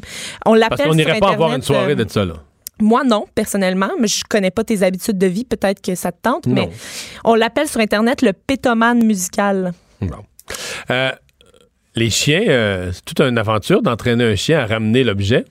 Oui, mais là, c'est- Moi, mais- mon chien, c'est un pro, par exemple. Mon Ben, chien, en fait, il est un petit peu pathologique de ramener l'objet. oui, il ramène les choses? Ben, c'est-à-dire qu'il veut qu'on y lance, mais même quand on regarde la TV, qu'on veut la paix, qu'on veut Ah. pas de bruit dans la maison, il nous amène une balle, il y a des pauses sur nos cuisses, puis là, il, s'assoit, puis il nous regarde avec des yeux grands comme des piastres. Ah, mais c'est mais c'est charmant quand même. Mais là, c'est encore plus charmant parce que c'est un beluga qui Hein? ramène. C'est même pas un chien, c'est un beluga qui ramène un téléphone. passe à Rivière-du-Loup? Ça se passe pas à Rivière-du-Loup. Il y a nulle part qu'il y a autant de belugas qu'en face de chez nous, dans le bas du fleuve. Euh, non, mais ça, ça aurait pu. Ça aurait, Ça aurait pu, pu. je te le dis. Euh, c'est une Norvégienne. euh, Ah, c'est une Norvégienne. Elle venait de perdre son téléphone dans les profondeurs aquatiques. Et là, la surprise de sa vie, il y a un beluga qui a ramené son téléphone. C'est un je crois pas à ça. Je, je te dis, il y a une vidéo sur un Internet. hoax. Il y a une vidéo, ça existe. Ça existe. Euh, elle s'appelle Ina Mansika et elle avait entendu parler. Je veux 20 euh, témoins assermentés. Je veux 20 témoins assermentés qui jurent sur la tête de leurs enfants et de leurs parents. Ça se peut pas, là. Mais je te le dis, j'ai vu la vidéo, je vais te l'envoyer tantôt. Tu vas pouvoir le regarder toi-même. Euh, Bon, là, Alex regarde la vidéo, il y a la- la- les deux mains sur la tête, puis il y a- Oui. il y a une face de ça se peut pas, mais c'est vrai. Oui, il y a Trois plein- il y témoins, a plein déjà de trois témoins. J'ai oui. demandé 20. Il- Non, mais le beluga, c'est un hasard, il, comprend, il peut pas comprendre ce qu'il fait, là. Euh, Ben, c'est parce que ce qui arrive, c'est que euh, elle avait euh, entendu parler qu'il y avait un beluga qui aurait été entraîné par les services secrets russes là, tu sais, pour euh, mener des missions d'espionnage dans la mer. Fait que là, elle était bien enthousiaste Non, devant l'eau. Fait que là, elle, Élise, elle- elle s'est énervée sur le bord de l'eau. Son téléphone est tombé. Puis là, elle, elle regardait dans le fond, elle regardait dans le fond. Puis là, elle était comme, oh non, mon téléphone, mon téléphone. Et euh, là, elle voit, elle voit Bon. l'animal qui remonte Là- à la surface. Puis il a l'air d'avoir quelque chose dans sa bouche. Puis qu'est-ce qu'il y a dans sa bouche? Le téléphone, je te le dis. Donc là, tout de suite, pour ta chronique de vendredi, Bon, on va mettre le demander? sujet, on va mettre le sujet téléphone beluga, mais là, Oui. tout de suite dans ta liste pour Oui, vendredi, parce que là, ça va être un hoax, puis là, tu vas dire, ah, ben là, finalement, c'était un trucage, puis là, tu patata, puis là, on a appris que. Je te le dis que c'est pas un, euh, je te le dis que c'est pas un trucage. Fait que là, les gens, vont c'est des images que les gens vont voir. Ça va circuler, cela, un million, euh, 10 millions de Ben, fois, ça 100 millions de circule fois. déjà, c'est une vidéo virale actuellement. Et euh, là, elle nous dit, euh, par contre, euh, elle, elle a confié aux médias que son téléphone était endommagé de façon permanente, là, mais elle voulait souligner la gentillesse de l'animal. Oui, parce que dans l'eau, c'est récupérable. Dans l'eau salée, fi- Ouais, ça finito. dépend. Non, le sac de riz a ses limites quand Non, même. non, non, non, dans l'eau salée, c'est les, les, les sels, c'est sans pardon. Merci beaucoup, Élise. Merci, À demain. Mario. On s'arrête pour la pause. Le retour de Mario Dumont, le seul ancien politicien qui ne vous sortira jamais de cassette. Mario Dumont et Vincent Dessureau. Jusqu'à 17. Cube Radio. De retour, et tel que je vous l'avais mentionné plus tôt, on va se rendre tout de suite euh, à Granby, devant le salon funéraire Le Sieur, euh, là où se euh, déroulent évidemment le- le- le- les, condoléances à la famille de cette petite fille euh, qui a trouvé la mort dans des circonstances tragiques euh, la semaine dernière. Euh, bonjour Isabelle Doré. Bonjour Mario. Comment ça se passe depuis 14 heures là, que les gens peuvent, euh, les gens du, du public comme des proches là, peuvent aller euh, s'adresser à la famille, adresser leurs condoléances? Et ça a commencé bien avant ça, hein, Mario. Nous autres, on est arrivés quand même euh, tôt ce matin et déjà, il y avait euh, plusieurs personnes qui attendaient dans le stationnement, des gens euh, qui viennent de partout au Québec, justement pour offrir leur sympathie. Mais je vous dirais, ce que j'ai entendu, c'est vraiment des personnes qui venaient ici pour voir la petite. Les gens disaient vraiment, euh, ils sont préoccupés par ce qui s'est passé et, ils souhaitaient la voir, pouvoir se recueillir auprès d'elle et également adresser leurs condoléances. Quand les portes ont ouvert sous le coup de 14 heures, je vous dirais qu'il y a environ une cinquantaine de personnes euh, qui attendaient la famille qui se trouvait déjà à l'intérieur. faut dire que la famille a eu un moment hier euh, avec cette petite fille de 7 ans, euh, alors que le salon funéraire était fermé au public. Donc aujourd'hui, c'est concentré. On le sent. Il y a des gens de Grimby, bien entendu, mais des gens de partout. Et lorsque les gens arrivaient, euh, on, on sentait euh, qu'ils avaient un message à livrer. Et quand ils ressortaient, plusieurs personnes ont témoigné qu'à l'intérieur, l'ambiance, c'est lourd euh, qu'il y a beaucoup de gens en pleurs et d'ailleurs les gens là, arrivent avec une gerbe de fleurs et le ressortent la larme à l'œil. Je vais préparer un montage audio, euh, Mario, de personnes qu'on a rencontrées euh, tout au long de la journée. Je pense qu'on peut les écouter. C'est ça. Des prières. Des prières pour cet enfant-là. En tant qu'être humain, là, moi, j'ai besoin de réponses. J'ai besoin de pouvoir tourner la page là-dessus. J'ai besoin qu'on aille au bout des choses. Pas pour juger personne, mais c'est pour accompagner cet enfant-là. Moi, j'ai des enfants. J'ai des petits-enfants. Puis j'adore les enfants. J'accepte pas ça, cette affaire-là. là. Tout le monde pleure, hein? C'est toute une épreuve. Même si on ne la connaît pas personnellement, je pense qu'il n'y a pas personne euh, dans la province de Québec qui n'a pas de, de peine pour que ce qui arrive là. là. Ouais. Euh, Isabelle, euh, il y a une situation, il faut le dire, bien euh, particulière. Euh, on dit qu'il y a une photo qui circule sur les réseaux sociaux qui pourrait remettre en cause le bon jugement ou le bon goût d'une des, une des premières personnes à s'être à s'être déplacée? Ah, clairement. Euh, ça a commencé à circuler, je vous dirais, sur les médias sociaux en avant-midi, euh, la photo de la fillette exposée. Et là, c'est certain qu'ici, là, euh, ça a créé une certaine commotion. Il y a des gens qui venaient nous voir pour nous dire Avez-vous vu la photo? Donc, c'est une photo qui a été relayée, euh, partagée. Et parallèlement, ce qu'on ne savait pas, c'est que euh, les gestionnaires du salon funéraire ont été mis au fait. C'est une dame qui a appelé euh, scandalisée d'avoir vu la photo circuler. Ben oui, parce que, Isabelle, si c'est avant midi, ça veut dire que c'est avant l'ouverture des portes au public, donc ça doit être soit un membre de la famille qui était là hier parmi les proches, euh, soit un membre du personnel. C'est pas, pas tout le monde, donc il y avait, pas le grand public qui avait eu accès à cet avant-midi. Ben pas du tout. Même les journalistes, euh, écoutez, on a été mis à l'écart. Hein. Euh, pas question de faire d'entrevue à l'intérieur du salon funéraire, si ce n'est que dans un salon qui était fermé au public cette journée-là. Donc, on a vraiment voulu limiter l'accès. On le sait dans un premier temps que c'est frappé hein, d'une ordonnance. Le juge qui a été clair, on ne doit pas identifier la fillette. Et là, de savoir que cette photo-là avait circulé, euh, le, le, le patron ici, le propriétaire, a tout de suite contacté les services policiers. Il a envoyé un message à la personne qui avait relayé euh, la photo sur les médias sociaux en lui disant d'enlever immédiatement. Il y a également le réseau social qui a été contacté en disant vous ne pouvez pas tolérer, accepter que cette photo circule. Et on m'indique qu'il y a un homme euh, de Coansville, de la région de Coansville, qui aurait relayé la photo qui, lui, euh, serait probablement rencontré au cours des prochaines heures par les policiers. Et euh, peut-être que vous vous posez la question, moi j'ai été assez étonnée, je vous avouerai, oui, le cas de la fillette est particulier, mais c'est illégal de faire ça euh, au Québec. Oui, tout court, là, quel que soit la, le défunt, on ne peut pas publier des photos comme ça. oui, puis il faut préciser, les gens ne peuvent pas euh, utiliser des photos de cette nature-là. Et donc, c'est un sérieux rappel ici. On veut éviter à tout point euh, les dérapages. Hein. On l'a vu avec l'avis de décès euh, au départ, alors qu'il y avait la photo de la fillette, elle a été retirée de même que le nom. On sent que c'est sensible, mais en même temps, les gens ont une certaine curiosité.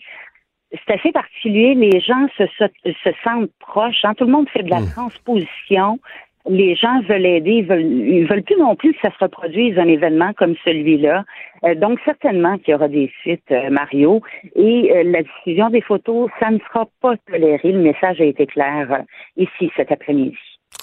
Isabelle, merci beaucoup de nous avoir parlé. Merci. Au revoir. Je vois que c'est quand même toute une idée là. Vous avez, après tout ce qui a été dit sur les drames de cet enfant-là, elle, est exposée au salon funéraire. Puis là, je, pensais, moi, que c'était après 14 heures, mais là, ce qu'Isabelle nous dit, ça circulait déjà durant, durant l'avant-midi. Ce que ça nous donne comme, euh, comme information, c'est que c'est antérieur là, à l'ouverture des portes au grand public. Donc, c'est quelqu'un qui a eu soit du personnel ou de la famille, mais quelqu'un qui a eu un accès un peu privilégié et qui, est, qui a pris la photo euh, initiale. Enquête avortée euh, de l'UPAC, c'est notre bureau d'enquête qui nous révèle ça ce matin sur euh, le fameux, écoutez, pour, le public, je pense qu'il faut appeler ça sur l'argent dans les bas, cette enquête sur euh, les contrats à Montréal, les liens avec la mafia. on appelle ça l'argent dans les bas. Ceux qui ont pas pire mémoire, vous allez vous souvenir des, des images qui avaient été présentées vraiment en direct. C'était des caméras de surveillance au café Consenza dans l'est de Montréal. À la commission Charbonneau, on avait joué des images où euh, Nicolo Rizzuto euh, et euh, M. Miliotto cachaient des liasses d'argent comptant dans, dans leur bas, dans ce café qu'on considérait un, repère là, pour les gens du crime organisé. Eh bien, on nous dit maintenant, bon, toute la question des ristournes, les liens avec l'administration montréalaise, c'est une autre enquête de l'UPAC qui n'arrivera pas à des conclusions. pourquoi, comment, peu de détails là-dessus. On semble dire, bon, comme c'est souvent le cas du côté policier, on dit c'est le, DPCP qui euh, n'a pas n'a pas jugé qu'il y avait assez de matière, assez de matériel là-dedans. Donc euh, des, des, entrepreneurs, des gens liés au crime organisé, euh, des gens de la ville de Montréal aussi qui se voient à travers l'abandon de cette enquête, qui se voient bon laissés tranquilles. Remarquez qu'il y en a quelques-uns là-dedans qui ont eu d'autres problèmes avec la justice. Mais c'est une enquête, disons que compte tenu des images qu'on avait vues, euh, compte tenu de la... Ça paraît gros, là, les gens qui, mettent de l'argent dans leur bas. Probablement, euh, remarquez que c'est jamais, jamais facile de faire la preuve. Nous, on voit ça à TV, on se dit, c'est-tu gros, pas à peu près, là, des, des, des, motons d'argent comptant qu'on met dans ses bas. Mais ça fait pas la preuve que ça a été donné. Oui, il y avait des témoins, des gens qui l'ont dit à la commission Charbonneau. Est-ce qu'on avait peur de pas être capable de faire une preuve hors de tout doute? Qu'il y avait un lien entre ça. Je me souviens quand dans la commission Charbonneau, il y avait des gens qui avaient dit que c'était l'argent de, je pense, d'un club social ou d'une activité sociale, quelque chose comme ça. Est-ce que ça aurait pu être présenté comme défense et tenir la route en cours et que le, DPCP pensait qu'il n'y avait pas assez de, de preuves claires? Franchement, je le sais pas. Mais disons que dans la c'est tous ces éléments de confiance envers l'UPAC qui sont fragilisés. Euh, je vous fais entendre la réaction. Aujourd'hui, au gouvernement, on était questionné là-dessus. Évidemment, pour la CAQ, ça s'est passé bien avant eux, mais là, ils ont un devoir et ils ont promis de ils ont redonné les lettres de noblesse à, l'UPAC. On peut écouter euh, M. Legault. Vous savez, il y a un projet de loi actuellement qui est étudié. Euh, je comprends les Québécois de se poser des questions sur l'UPAC. Vous savez, il y a un projet de loi actuellement qui est étudié par, en commission euh, qui propose que le prochain directeur de l'UPAC soit nommé par un vote du deux tiers de l'Assemblée nationale. Donc, ça veut dire par plus qu'un parti, euh, concrètement. Et euh, je pense que c'est important que le prochain directeur de l'UPAC euh, soit au-dessus de tout soupçon, de tout copinage avec des partis politiques. Mais pour l'instant, moi, je peux pas agir. Là. Euh, je- ça serait très mal vu que le premier ministre intervienne auprès du di- directeur intérimaire euh, de l'UPAC. Alors voilà, donc évidemment, euh, M. Legault qui dit je peux pas m'ingérer là-dedans, mais qui comprend euh, les, euh, les inquiétudes des Québécois. C'est pas la, la- c'est pas la première et c'est pas la seule enquête là, qui euh, se retrouve, euh, disons, à ne pas donner les résultats qui étaient attendus. Le retour de Mario Dumont. Ce matin, donc, retrait des accusations, euh, accusations d'abus de confiance qui pesaient contre l'ancien numéro 2 euh, de la Défense nationale de l'armée canadienne, le vice-amiral Mark Norman. Dossier sulfureux, je vais vous dire, parce qu'il y a une dimension politique dans le dossier et euh, plusieurs pensent que si le procès avait, avait eu lieu, procès qui devait se tenir, quoi, mois d'août, septembre, l'automne pro- fin de l'été, automne prochain. Donc, juste avant ou même au début de la campagne électorale, euh, on pense que ça aurait pu mettre drôlement dans l'embarras le, gouvernement de M. Trudeau. Euh, on discute de ça avec euh, Pierre Paulus, député conservateur de Charlebourg-Haute-Saint-Charles, vice-président du comité permanent de la sécurité publique et nationale. Bonjour, M. Paulus. Bonjour, M. Dumont. Comment vous voyez, on, nous jure aujourd'hui qu'il n'y a pas eu ingérence dans la, dans la justice. Comment vous, vous voyez le développement de ce dossier-là? Écoutez, c'est assez incroyable. Puis, je vous écoutais ce matin à TVA, euh, vous parliez que c'est une histoire qui n'a pas été euh, très, très entendue au Québec, effectivement. Moins qu'au Canada anglais, je pense qu'on peut dire ça. Ouais, c'est ça. Le Canada anglais, on en fait beaucoup de nouvelles depuis deux ans. Écoutez, pour, euh, pour eux, c'était vraiment incroyable ce qui se passait.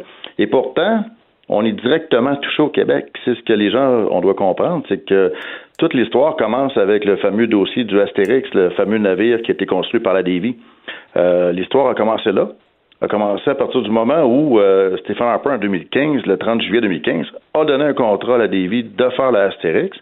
Et suite à l'élection d'octobre, ben, il est arrivé de quoi que les libéraux ont, tout fait. Ils ont tout fait pour arrêter ce contrat-là.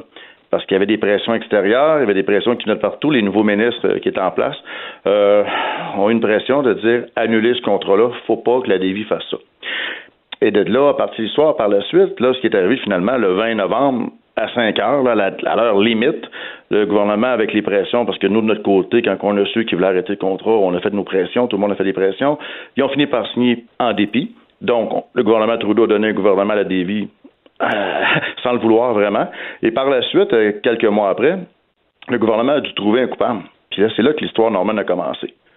Euh, on a l'amiral Norman qui s'est arrivé que, hop, une information qui est arrivée comme quoi que l'amiral Norman aurait transmis une information, un courriel là, à la DV en leur disant surveillez ce qui se passe, euh, les libéraux veulent arrêter le contrat, ça va faire. Donc c'est là que ça a parti. Puis bon, Au point d'en faire un dossier criminel euh, que l'amiral, le vice-amiral Norman aurait transmis des dossiers secrets du cabinet, abus de donc accusation d'abus de confiance. Écoutez, c'était pas tellement les accusations, c'était simplement d'avoir informé plutôt la Davy qu'il y avait de quoi qui se tramait.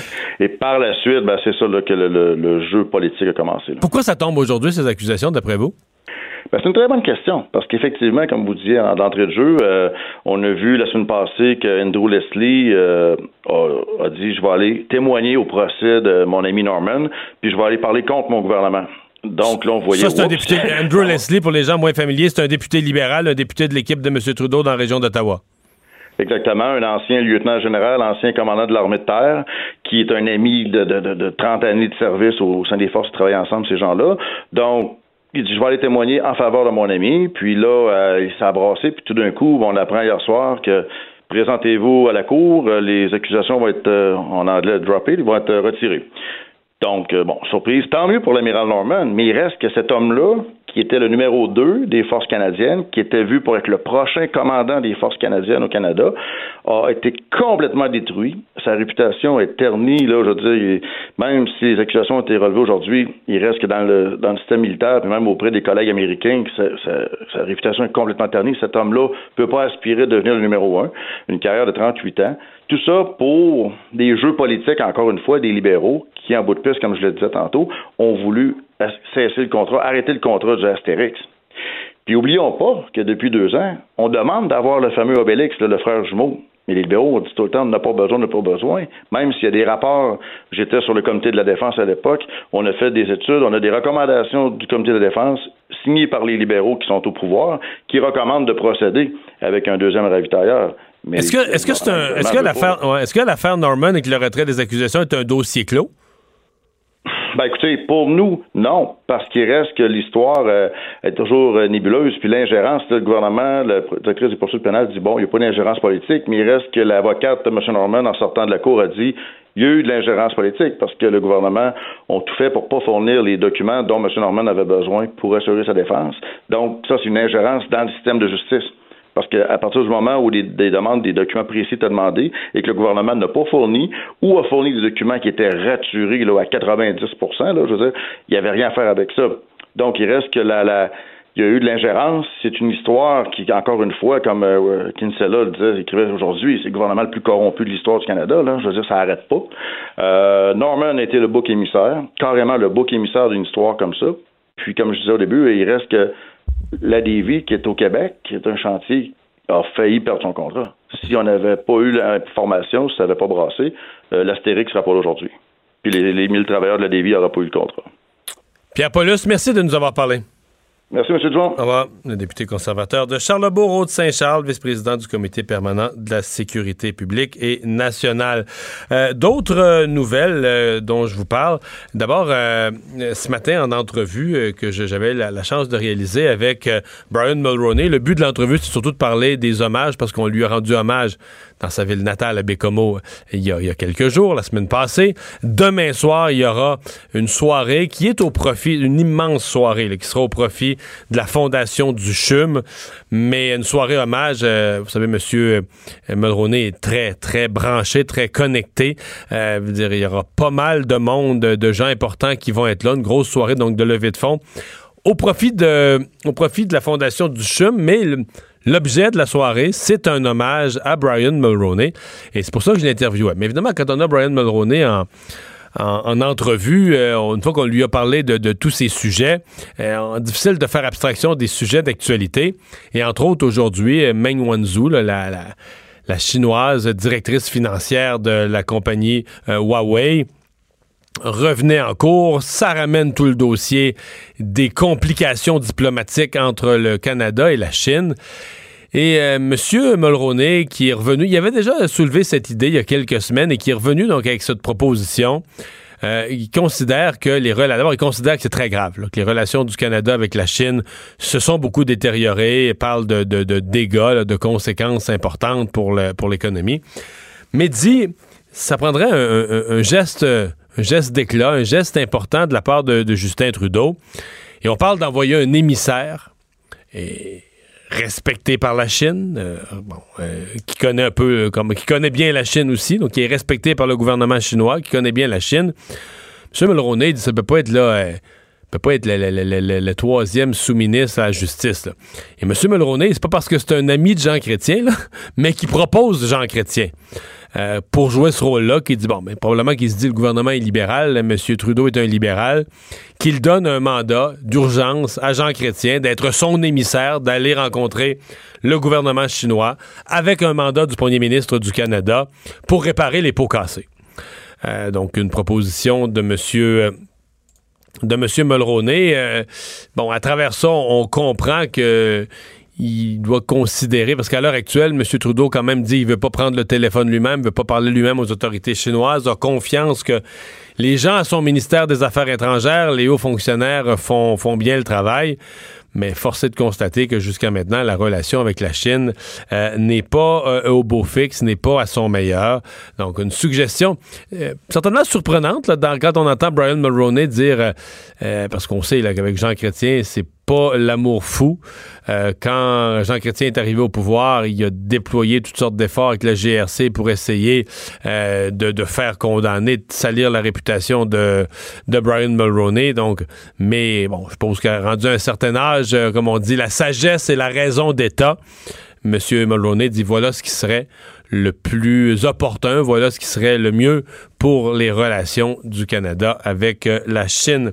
Euh, je vous parle aussi d'une situation à l'hôpital euh, l'hôpital Pierre Le Gardeur sur la rive nord de Montréal dans la Nodière où neuf employés du secteur des soins intensifs sont atteints de la gale. C'est pas une, maladie, ça non plus. Hier, on avait la tuberculose dans l'actualité à Québec. Aujourd'hui, la gale, donc une infection de la peau qui est causée par un parasite, euh, par un acarien, euh, qui provoque d'intenses démangeaisons. Euh, donc, on semble dire que c'est un patient, donc ça serait dire que c'est pas un patient, c'est un employé de l'hôpital qui a contracté l'infection lui-même dans sa communauté, qui l'a transmise à ses collègues. On semble confiant. On va quand même faire des vérifications auprès des, euh, auprès des patients, mais pour l'instant, on semble confiant qu'aucun patient aurait été infecté. Donc, c'est vraiment des employés entre eux qui se sont infectés. Euh, des, des donc si jamais des gens nous entendent, pouvaient vivre avec ça. Là. Euh, on dit la gale provoque des démangeaisons euh, très, très intenses. Ça peut être la nuit, ça peut être après avoir été exposé à l'eau. Donc, euh, vous vous êtes baigné, vous avez pris un bain. Alors, c'est le moment où on peut avoir des démangeaisons très importantes. Mais donc, les neuf employés de l'hôpital de Gardeur qui ont contracté la gale. Autre nouvelle, Michel Gauthier.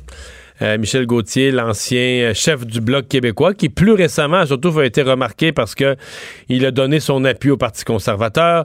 Euh, il a été dans, deux des événements des conservateurs du Québec la dernière année. Il est apparu comme conférencier. La première fois, surprise. La deuxième fois, c'était plus une surprise, mais pour donner son appui au Parti d'Andrew Scheer, pour taper sur le Bloc. Donc, évidemment, de la part d'un ancien chef du Bloc, ça faisait mal. Eh bien, Michel Gauthier est atteint euh, d'un cancer des poumons. Donc, c'est euh, la, la, la, nouvelle qui circule présentement dans les milieux politiques. Donc, à M. Gauthier, euh, nos euh, meilleurs souhaits de prompt rétablissement. Mario Dumont et Vincent Dessureau. Le retour de Mario Dumont. Après l'avoir lu et regardé, il était temps de l'écouter. Cube Radio. Et tout de suite, on va rejoindre Emmanuel Latraverse pour sa chronique. Bonjour, Emmanuel. Bonjour. Euh, L'affaire euh, Norman, on s'en est déjà parlé, euh, toi et moi, de cette, cette affaire qui est d'abord une affaire devant les tribunaux, mais tellement chargée politiquement de toutes les façons. Puis aujourd'hui, bien évidemment, la procureure de la Couronne de son côté en cours, M. Trudeau de son côté au Parlement, les deux disent qu'il n'y a aucune ingérence politique là-dedans.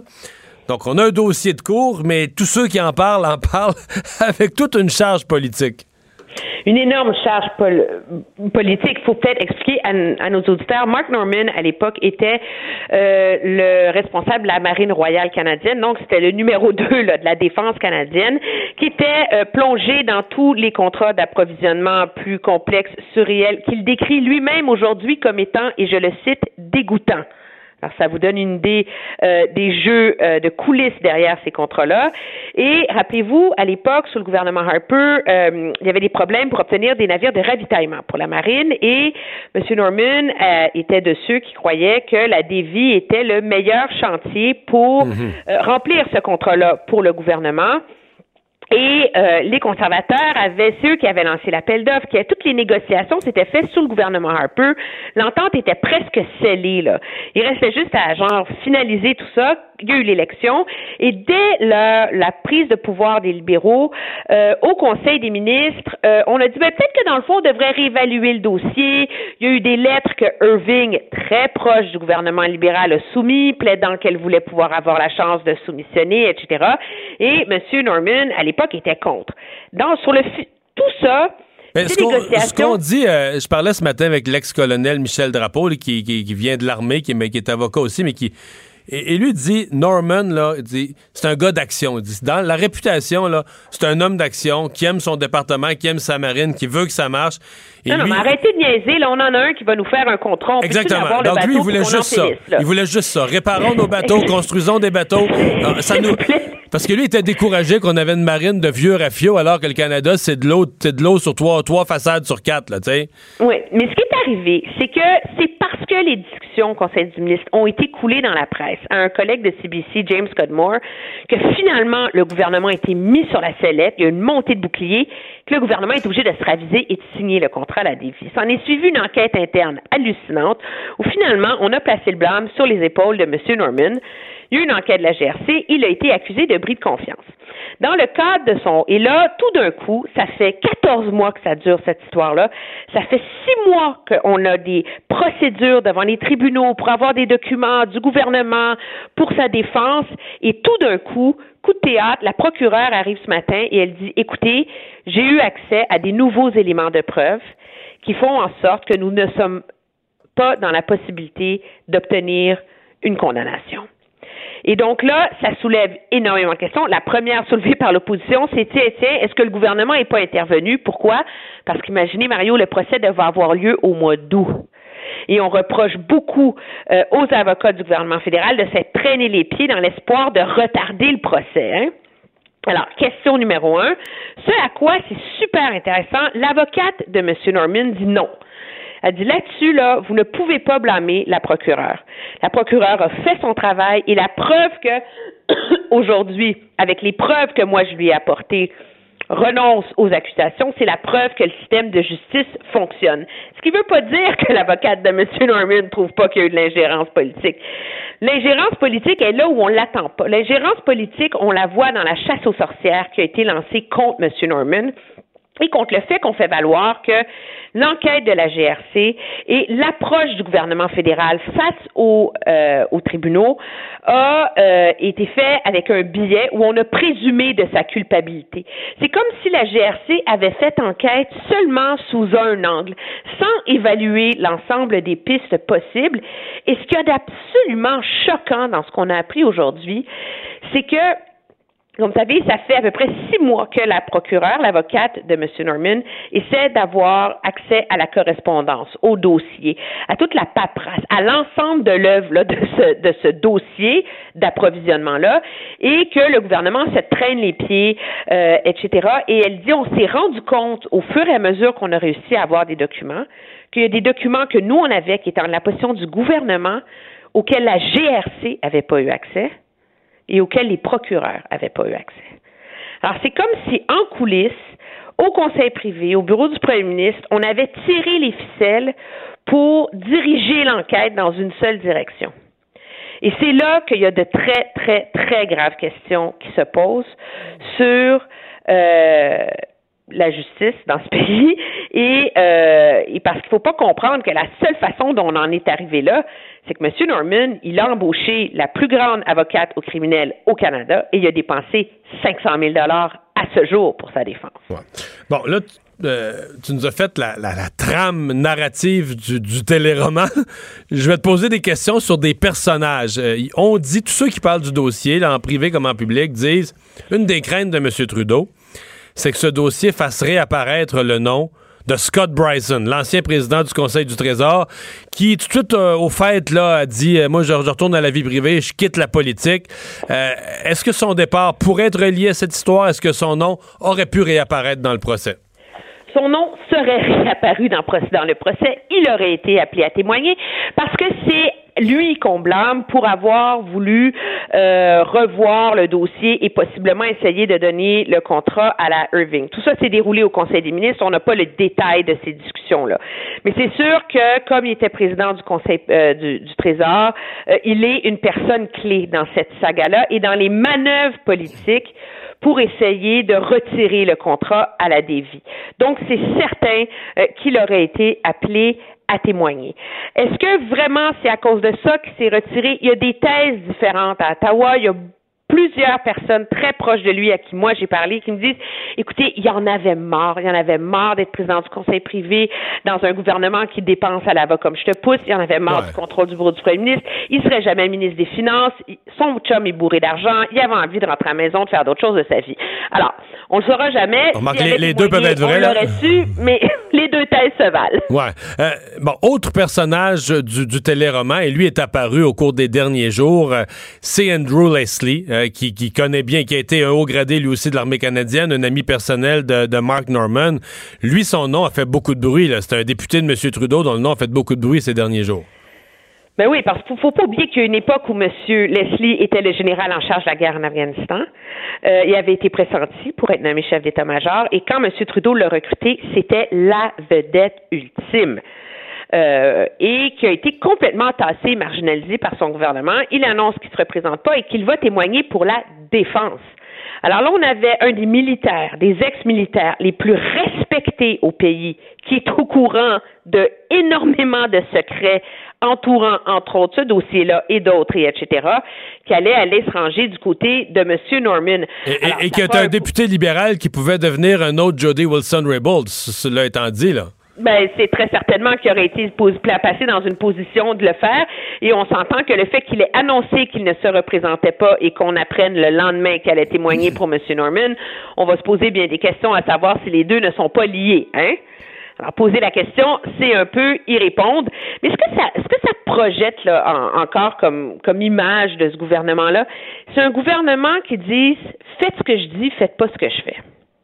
C'est un gouvernement qui a un discours extraordinaire sur la transparence, sur l'ouverture, sur la modernité, etc., et la justice, et j'en passe, et que dès qu'il y a une l'occasion de lever le voile sur les manœuvres, les manigances de coulisses, c'est pas beau, ça sent pas bon et, euh, ça, et ça soulève de très, très graves inquiétudes, à savoir que c'est les, les vieilles, c'est une vieille façon de faire de la politique où on règle des comptes, où on se débarrasse des gens euh, qui font pas notre affaire, et c'est tout le contraire que ce que M. Trudeau avait avait plaidé euh, sur la place publique là, en campagne électorale.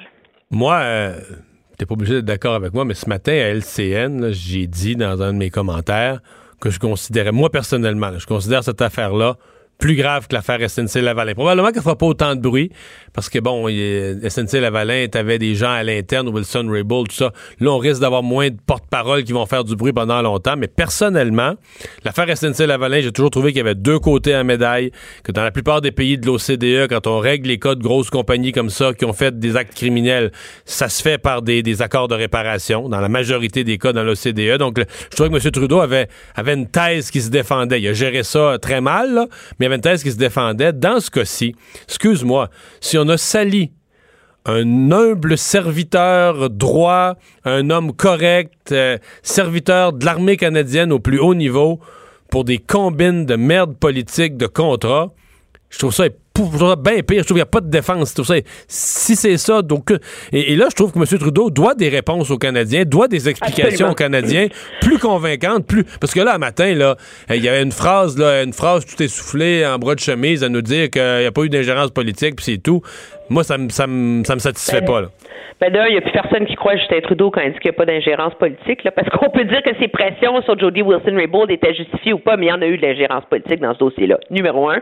Numéro deux, je suis d'accord avec toi. Je pense que sur le fond, c'est beaucoup plus grave euh, parce que euh, justement parce que la seule façon dont cet homme-là s'en est tiré, c'est parce qu'il a dépensé un demi-million de dollars. C'est parce qu'il a trouvé les moyens. Demandez-moi pas comment il est arrivé d'amasser ces fonds-là. Parce qu'au début, le gouvernement, là, aujourd'hui, ils disent qu'ils vont payer ses frais d'avocat, tant mieux, mais au début, le gouvernement a refusé de le faire. Et donc, euh, n'importe on peut présumer que beaucoup d'autres très, très hauts fonctionnaires dans une position semblable n'auraient pas eu les moyens de s'embaucher la, la plus grande équipe de criminalistes au Canada pour mener cette bataille-là contre l'ensemble du gouvernement. On se ramasse avec un haut fonctionnaire de l'État qui se bat contre la machine du pouvoir du premier ministre. Parce que tout ça, c'est la divulgation de documents que le gouvernement refusait de faire et donc lui refusait d'assurer sa propre défense. Là. Alors, tout est horrible dans cette histoire-là. Il y a le fait qu'on l'ait sali, qui est horrible. Il y a le fait que, de toute évidence, il y a une partie de l'enquête qui a été mal été faite qui est horrible, et il y a le fait que le gouvernement tentait, sous prétexte de confidentialité et de préserver sa propre réputation, tenter d'empêcher un homme d'assurer sa défense devant les les tribunaux. Alors, c'est, un portrait dévastateur du fonctionnement à l'interne de ce gouvernement-là. Et heureusement que finalement, dans le dossier, la procureure d'après l'avocate de monsieur euh, de monsieur Norman qui n'est pas une enfant sage là, qui a pas la langue dans sa poche là, euh, dit c'est pas le procureur qu'il faut blâmer, c'est le gouvernement. Et ce qui va faire mal, c'est que c'est pas fini cette histoire-là, Mario. Monsieur Norman a été très clair aujourd'hui. Il a dit j'ai une histoire à raconter aux Canadiens et je vais le faire dans les prochains jours. Mon idée, ce n'est pas de blâmer qui que ce soit, mais de m'assurer qu'on tire des leçons de ce qui m'est arrivé. Ça serait, Alors, ça serait assez difficile de C'est pas la- pas ouais. la dernière fois qu'on en parle. C'est assez difficile de penser que le récit de son histoire va être positif pour le gouvernement. Là. C'est assez difficile de penser à ça quand on voit euh, l'horreur là que cet homme-là euh, a vécu depuis euh, depuis plus euh, plus de 14 mois. Merci, Emmanuel. Le retour de Mario Dumont. Joignez-vous à la discussion. Appelez ou textez 187 Cube Radio. 1877 827 2346. Réflexion comme ça avant de, de passer au sport. Euh, ce dossier que j'ai vu hier dans des médias français euh, sur, euh, ben, sur le- le- la baisse importante du taux de syndicalisation en France au fil des années. Je dois vous dire que j'ai été assez, euh, j'ai été assez surpris. Je pense que si on m'avait fait un quiz, je l'aurais raté pas à peu près celle-là. Peut-être que vous aussi. Parce que moi, j'y mets- on parle beaucoup des grands syndicats en France. On a l'impression que la France, c'était un peu comme au Québec. hein. Au Québec, on est beaucoup plus syndiqués. On est les plus syndiqués en Amérique du Nord, euh, plus la moyenne canadienne, significativement, ben, ben, ben plus les États-Unis. Mais le taux de syndicalisation en France, aujourd'hui, en fait, les derniers chiffres disponibles, je pense que c'est de début 2018, 7,9 Au Québec, on est un peu en bas de 40, là, 36, 37, 38, je sais plus trop où est-ce qu'on est rendu. Mais en France, le taux de syndicalisation, 7,9% Euh, Je vous donne d'autres pays. C'est moins qu'aux États-Unis, où on est à 10,1. Euh, c'est moins qu'au Mexique, où on est à 12. C'est moins que l'Australie, où on est à 13,7. Puis là, en même temps, je vous donne des grands pays. L'Allemagne à 16,7. Vous comprenez que le Canada, euh, on est, le Canada, là-dedans, là, on est à 25,9. Mais ça, c'est pas le Québec, c'est le Canada. Québec, on doit être à peu près une dizaine de points de plus. Alors, si on est à 26 au Canada, on est à peu près à 36, 37 au Québec. Taux de syndicalisation euh, élevé. Bon, je sais qu'au Québec, on voit ça comme très positif, comme une source de prospérité. C'est que si on regarde au Canada, la province la plus syndiquée, c'est pas la plus riche, c'est le moins qu'on puisse dire, mais enfin. Euh, les pays. Les pays où le taux de syndicalisation est le plus élevé, en Islande, essentiellement, tout le monde est syndiqué. 90,4% euh, des travailleurs sont syndiqués. Euh, ensuite, la Suède à 66, euh, la Belgique à 54. Mais vous voyez, si on avait inséré le Québec, là, on serait quasiment les quatrièmes dans le monde. Après, l'Islande, la... mais l'Islande, c'est un modèle particulier. tout le monde est syndiqué. Mais après, l'Islande, la Suède, la Belgique, euh, le Québec euh, arriverait là. Mais euh, la France, donc, ça pour dire que nos cousins français qu'on voit comme... Bon, écoutez, je ne sais pas qu'ils sont pas militants puis qu'ils n'ont pas des grèves, puis- mais le taux total de syndicalisation est loin d'être si élevé que ça. Si je vous le ramenais dans le temps, euh, dans l'après-guerre, c'était 30% des Français qui étaient syndiqués. Dans les années 50, c'est baissé à 20 quelques. Euh, dans les années 60, c'est baissé à 17-18. Les années 70, c'est remonté à 20. Et depuis le début des années 80, ça a baissé à 15. On était plus autour de 12% dans les années 90. Et maintenant, on est à 7,9% en France. On va tout de suite rejoindre Dave Morissette pour parler sport. Salut Dave. Hey, allô Mario, ça va bien? Ben, ça va mal. Parce que hier soir, je me suis couché, je me suis couché trop tard. Je suis fatigué aujourd'hui parce que j'ai regardé toute la première période de prolongation. Puis finalement, j'ai pas vu le but parce que là, après la première de prolongation, fallait que je me couche. Puis le but était. Mais c'est quand même fou, là, comme suspense, là, quand t'es rendu en deuxième prolongation d'un septième match. Incroyable, hein? Victoire de 2-1 des Blues de Saint-Louis, mais Mario, ok, sois honnête avec moi. Euh, que- comment t'as trouvé le match? Son Ben non, mais là, match, là.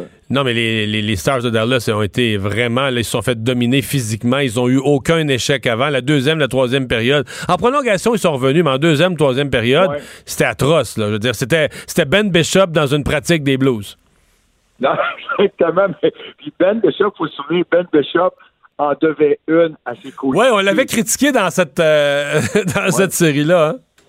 Ben, mais parce que Ben Bishop a, a la, la- la réputation d'être fragile à certains moments, puis jouer la comédie. Ce qu'il avait fait dans le match numéro 6, puis euh, après le deuxième but, en tout cas, c'était, il est resté, il est resté tendu à terre, mais resté sous la patinoire. Fait que ce qu'il fait, tu sais, et même la réaction de ses coéquipiers, c'était personne n'avait été le voir. C'était OK, relève-toi, là. Mais tu sais, pour dire, il en devait une. Mais hier, quel match de Ben Bishop.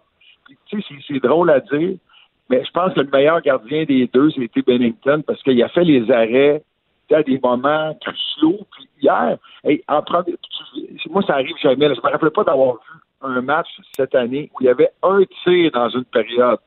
C'est un tir de la part des Stars de Dallas. ça, résume, il y a eu un tir en deuxième, corrige-moi, un tir en deuxième, puis deux tirs en troisième. Ça a été ça, la contribution là, offensive des Stars de Dallas dans un septième match en deuxième puis en troisième période. Et c'est pathétique. Non, là. mais, non, mais c'est épouvantable. C'est- vraiment la stratégie qu'on voulait ado- adopter. Puis Hier, je travaillais avec, avec Danny Dubu, puis avec, euh, je pense que c'était Eric Fichaud. Mais écoute, on- personne, tout le monde capotait. Et c'est la stratégie qu'on avait adoptée. On voulait, on jouait la vieille trappe, mais le pire, c'est que ça a failli fonctionner. Mais moi, ça me déçoit parce que du côté des Stars de Dallas, hey, écoute, on aurait pu marquer la prolongation. On a eu deux, belles chances de marquer une de Ben, une de Zuccarello. Mais euh, tu sais, t'as une belle offensive, t'as une belle t'as une équipe, t'as des défenseurs qui peuvent se porter à l'attaque. C'est ce que tu as fait pendant les séries. Tu arrives dans le match le plus important, puis tu dis au gars, non, on est à Saint-Louis, euh, on reste en arrière, puis on attend. Dans le fond, c'était on reste passif, puis on profite de nos chances de marquer. Écoute, ça s'est terminé 2-1. Fait que, c'est- Ce soir, ce soir, on a un autre septième match. On a un autre septième match entre Colorado et les, les Sharks de San Jose. On va surveiller ça. Mais je veux te parler d'un point de vue plus humain, là, puis je veux t'entendre là-dessus. Parce que là, on, on- la- la- on parle encore de la série euh, de- des Bruins de Boston, de la victoire des Bruins de Boston, mais d'un joueur, Brad Marchand, qui a eu un comportement horrible durant toute la série sur le plan de, appelons ça de l'éthique si ça existe dans le sport, mais tu sais, un comportement d'épais, euh, qui le dernier soir était choqué contre l'instant de l'ensemble de la situation, a niaisé un journaliste en répondant par oui, puis oui non, puis on a eu du fun, puis il répondait pas aux questions. Euh, là, aujourd'hui, on l'a questionné là-dessus, je pense, là, il dit, ben, moi, je parle plus de ça, je suis déjà rendu à la prochaine série. Il est comment, Brad Marchand? Si-tu euh, c'est-tu un guerrier ou c'est un, c'est un sale? C'est- drôle, Mario. C'est- tellement un bon gars. Ah, ouais. C'est un bon gars qui est apprécié de ses coéquipiers. Moi, là, les rencontres que j'ai eues avec Brad Marchand, puis le contact que j'ai eu avec, écoute, c'est un gars qui va prendre le temps, qui parle, qui jase, c'est un gars qui est drôle. J'ai à chaque année, j'ai la chance d'être à Québec avec, je suis coach de l'équipe euh, de Patrice Bergeron, ou celle de Marc-Édouard Vlasic, là, à la, euh, pas par Marc-Édouard Vlasic, mais Simon Gagné. Puis on peut venir des équipes, c'est le Pro-Am euh, Gagné Bergeron. Puis écoute, le gars est tellement généreux avec les jeunes autour. T'as des gars, tu vois, ça leur tente pas de parler aux gens. Puis Brad Marchand, pour moi, c'était une belle découverte. Mais c'est un gars qui est extrêmement appré- apprécié de ses coups de pied. Mais moi, ça m'a déçu. Ça m'a déçu de le voir. Tu, tu peux pas. Écoute, tu peux pas faire ça parce que c'est pas. Tu t'adresses pas dessus. Tu t'en, tu t'en prends pas aux journalistes. Tu t'en prends aux gens qui suivent la série. Moi, je regarde ça. Je vais avoir les commentaires de Brad Marchand. Puis, tu sais, l'histoire, là, c'est que Brad Marchand, dans cette série-là, a été controversé. Bon, il y a, son fameux coup en fin de match euh, sur Atkinson en arrière de la tête. Bon, il y a eu des commentaires. Il n'a pas aimé les commentaires. Tu sais, protège-toi, fais comme les autres, écoute pas. Après ça, il y a eu la fameuse palette qui a cassé avec son patin. Puis le journaliste, il a demandé avant le match numéro 5, avant le match numéro 6, as-tu utilisé tes lames de patin? Et c'est ça qu'il n'a pas aimé. C'est pour ça Ah ouais. qu'il a répondu au journaliste. Il a répondu Ouais. à 21 questions en un mot. 21 questions, un mot. Ouais, hey, euh, merci beaucoup, euh, Dave. On s'en parle demain. On aura tous les finalistes, le carré d'as euh, des finales de la Ligue nationale de hockey. Salut. Oh yes, merci. Bye. Alors euh, voilà qui met fin à cette euh, émission. Euh, on va surveiller évidemment, ça se poursuit demain, l'Assemblée nationale, l'étude de- du projet de loi sur la laïcité. Une autre journée chargée aujourd'hui avec le passage de Gérard Bouchard. On va donc se retrouver demain comme d'habitude, 15h. D'ici là, je vous souhaite une bonne soirée. Après cette pause, le bulletin TVA Nouvelles. Cube Radio.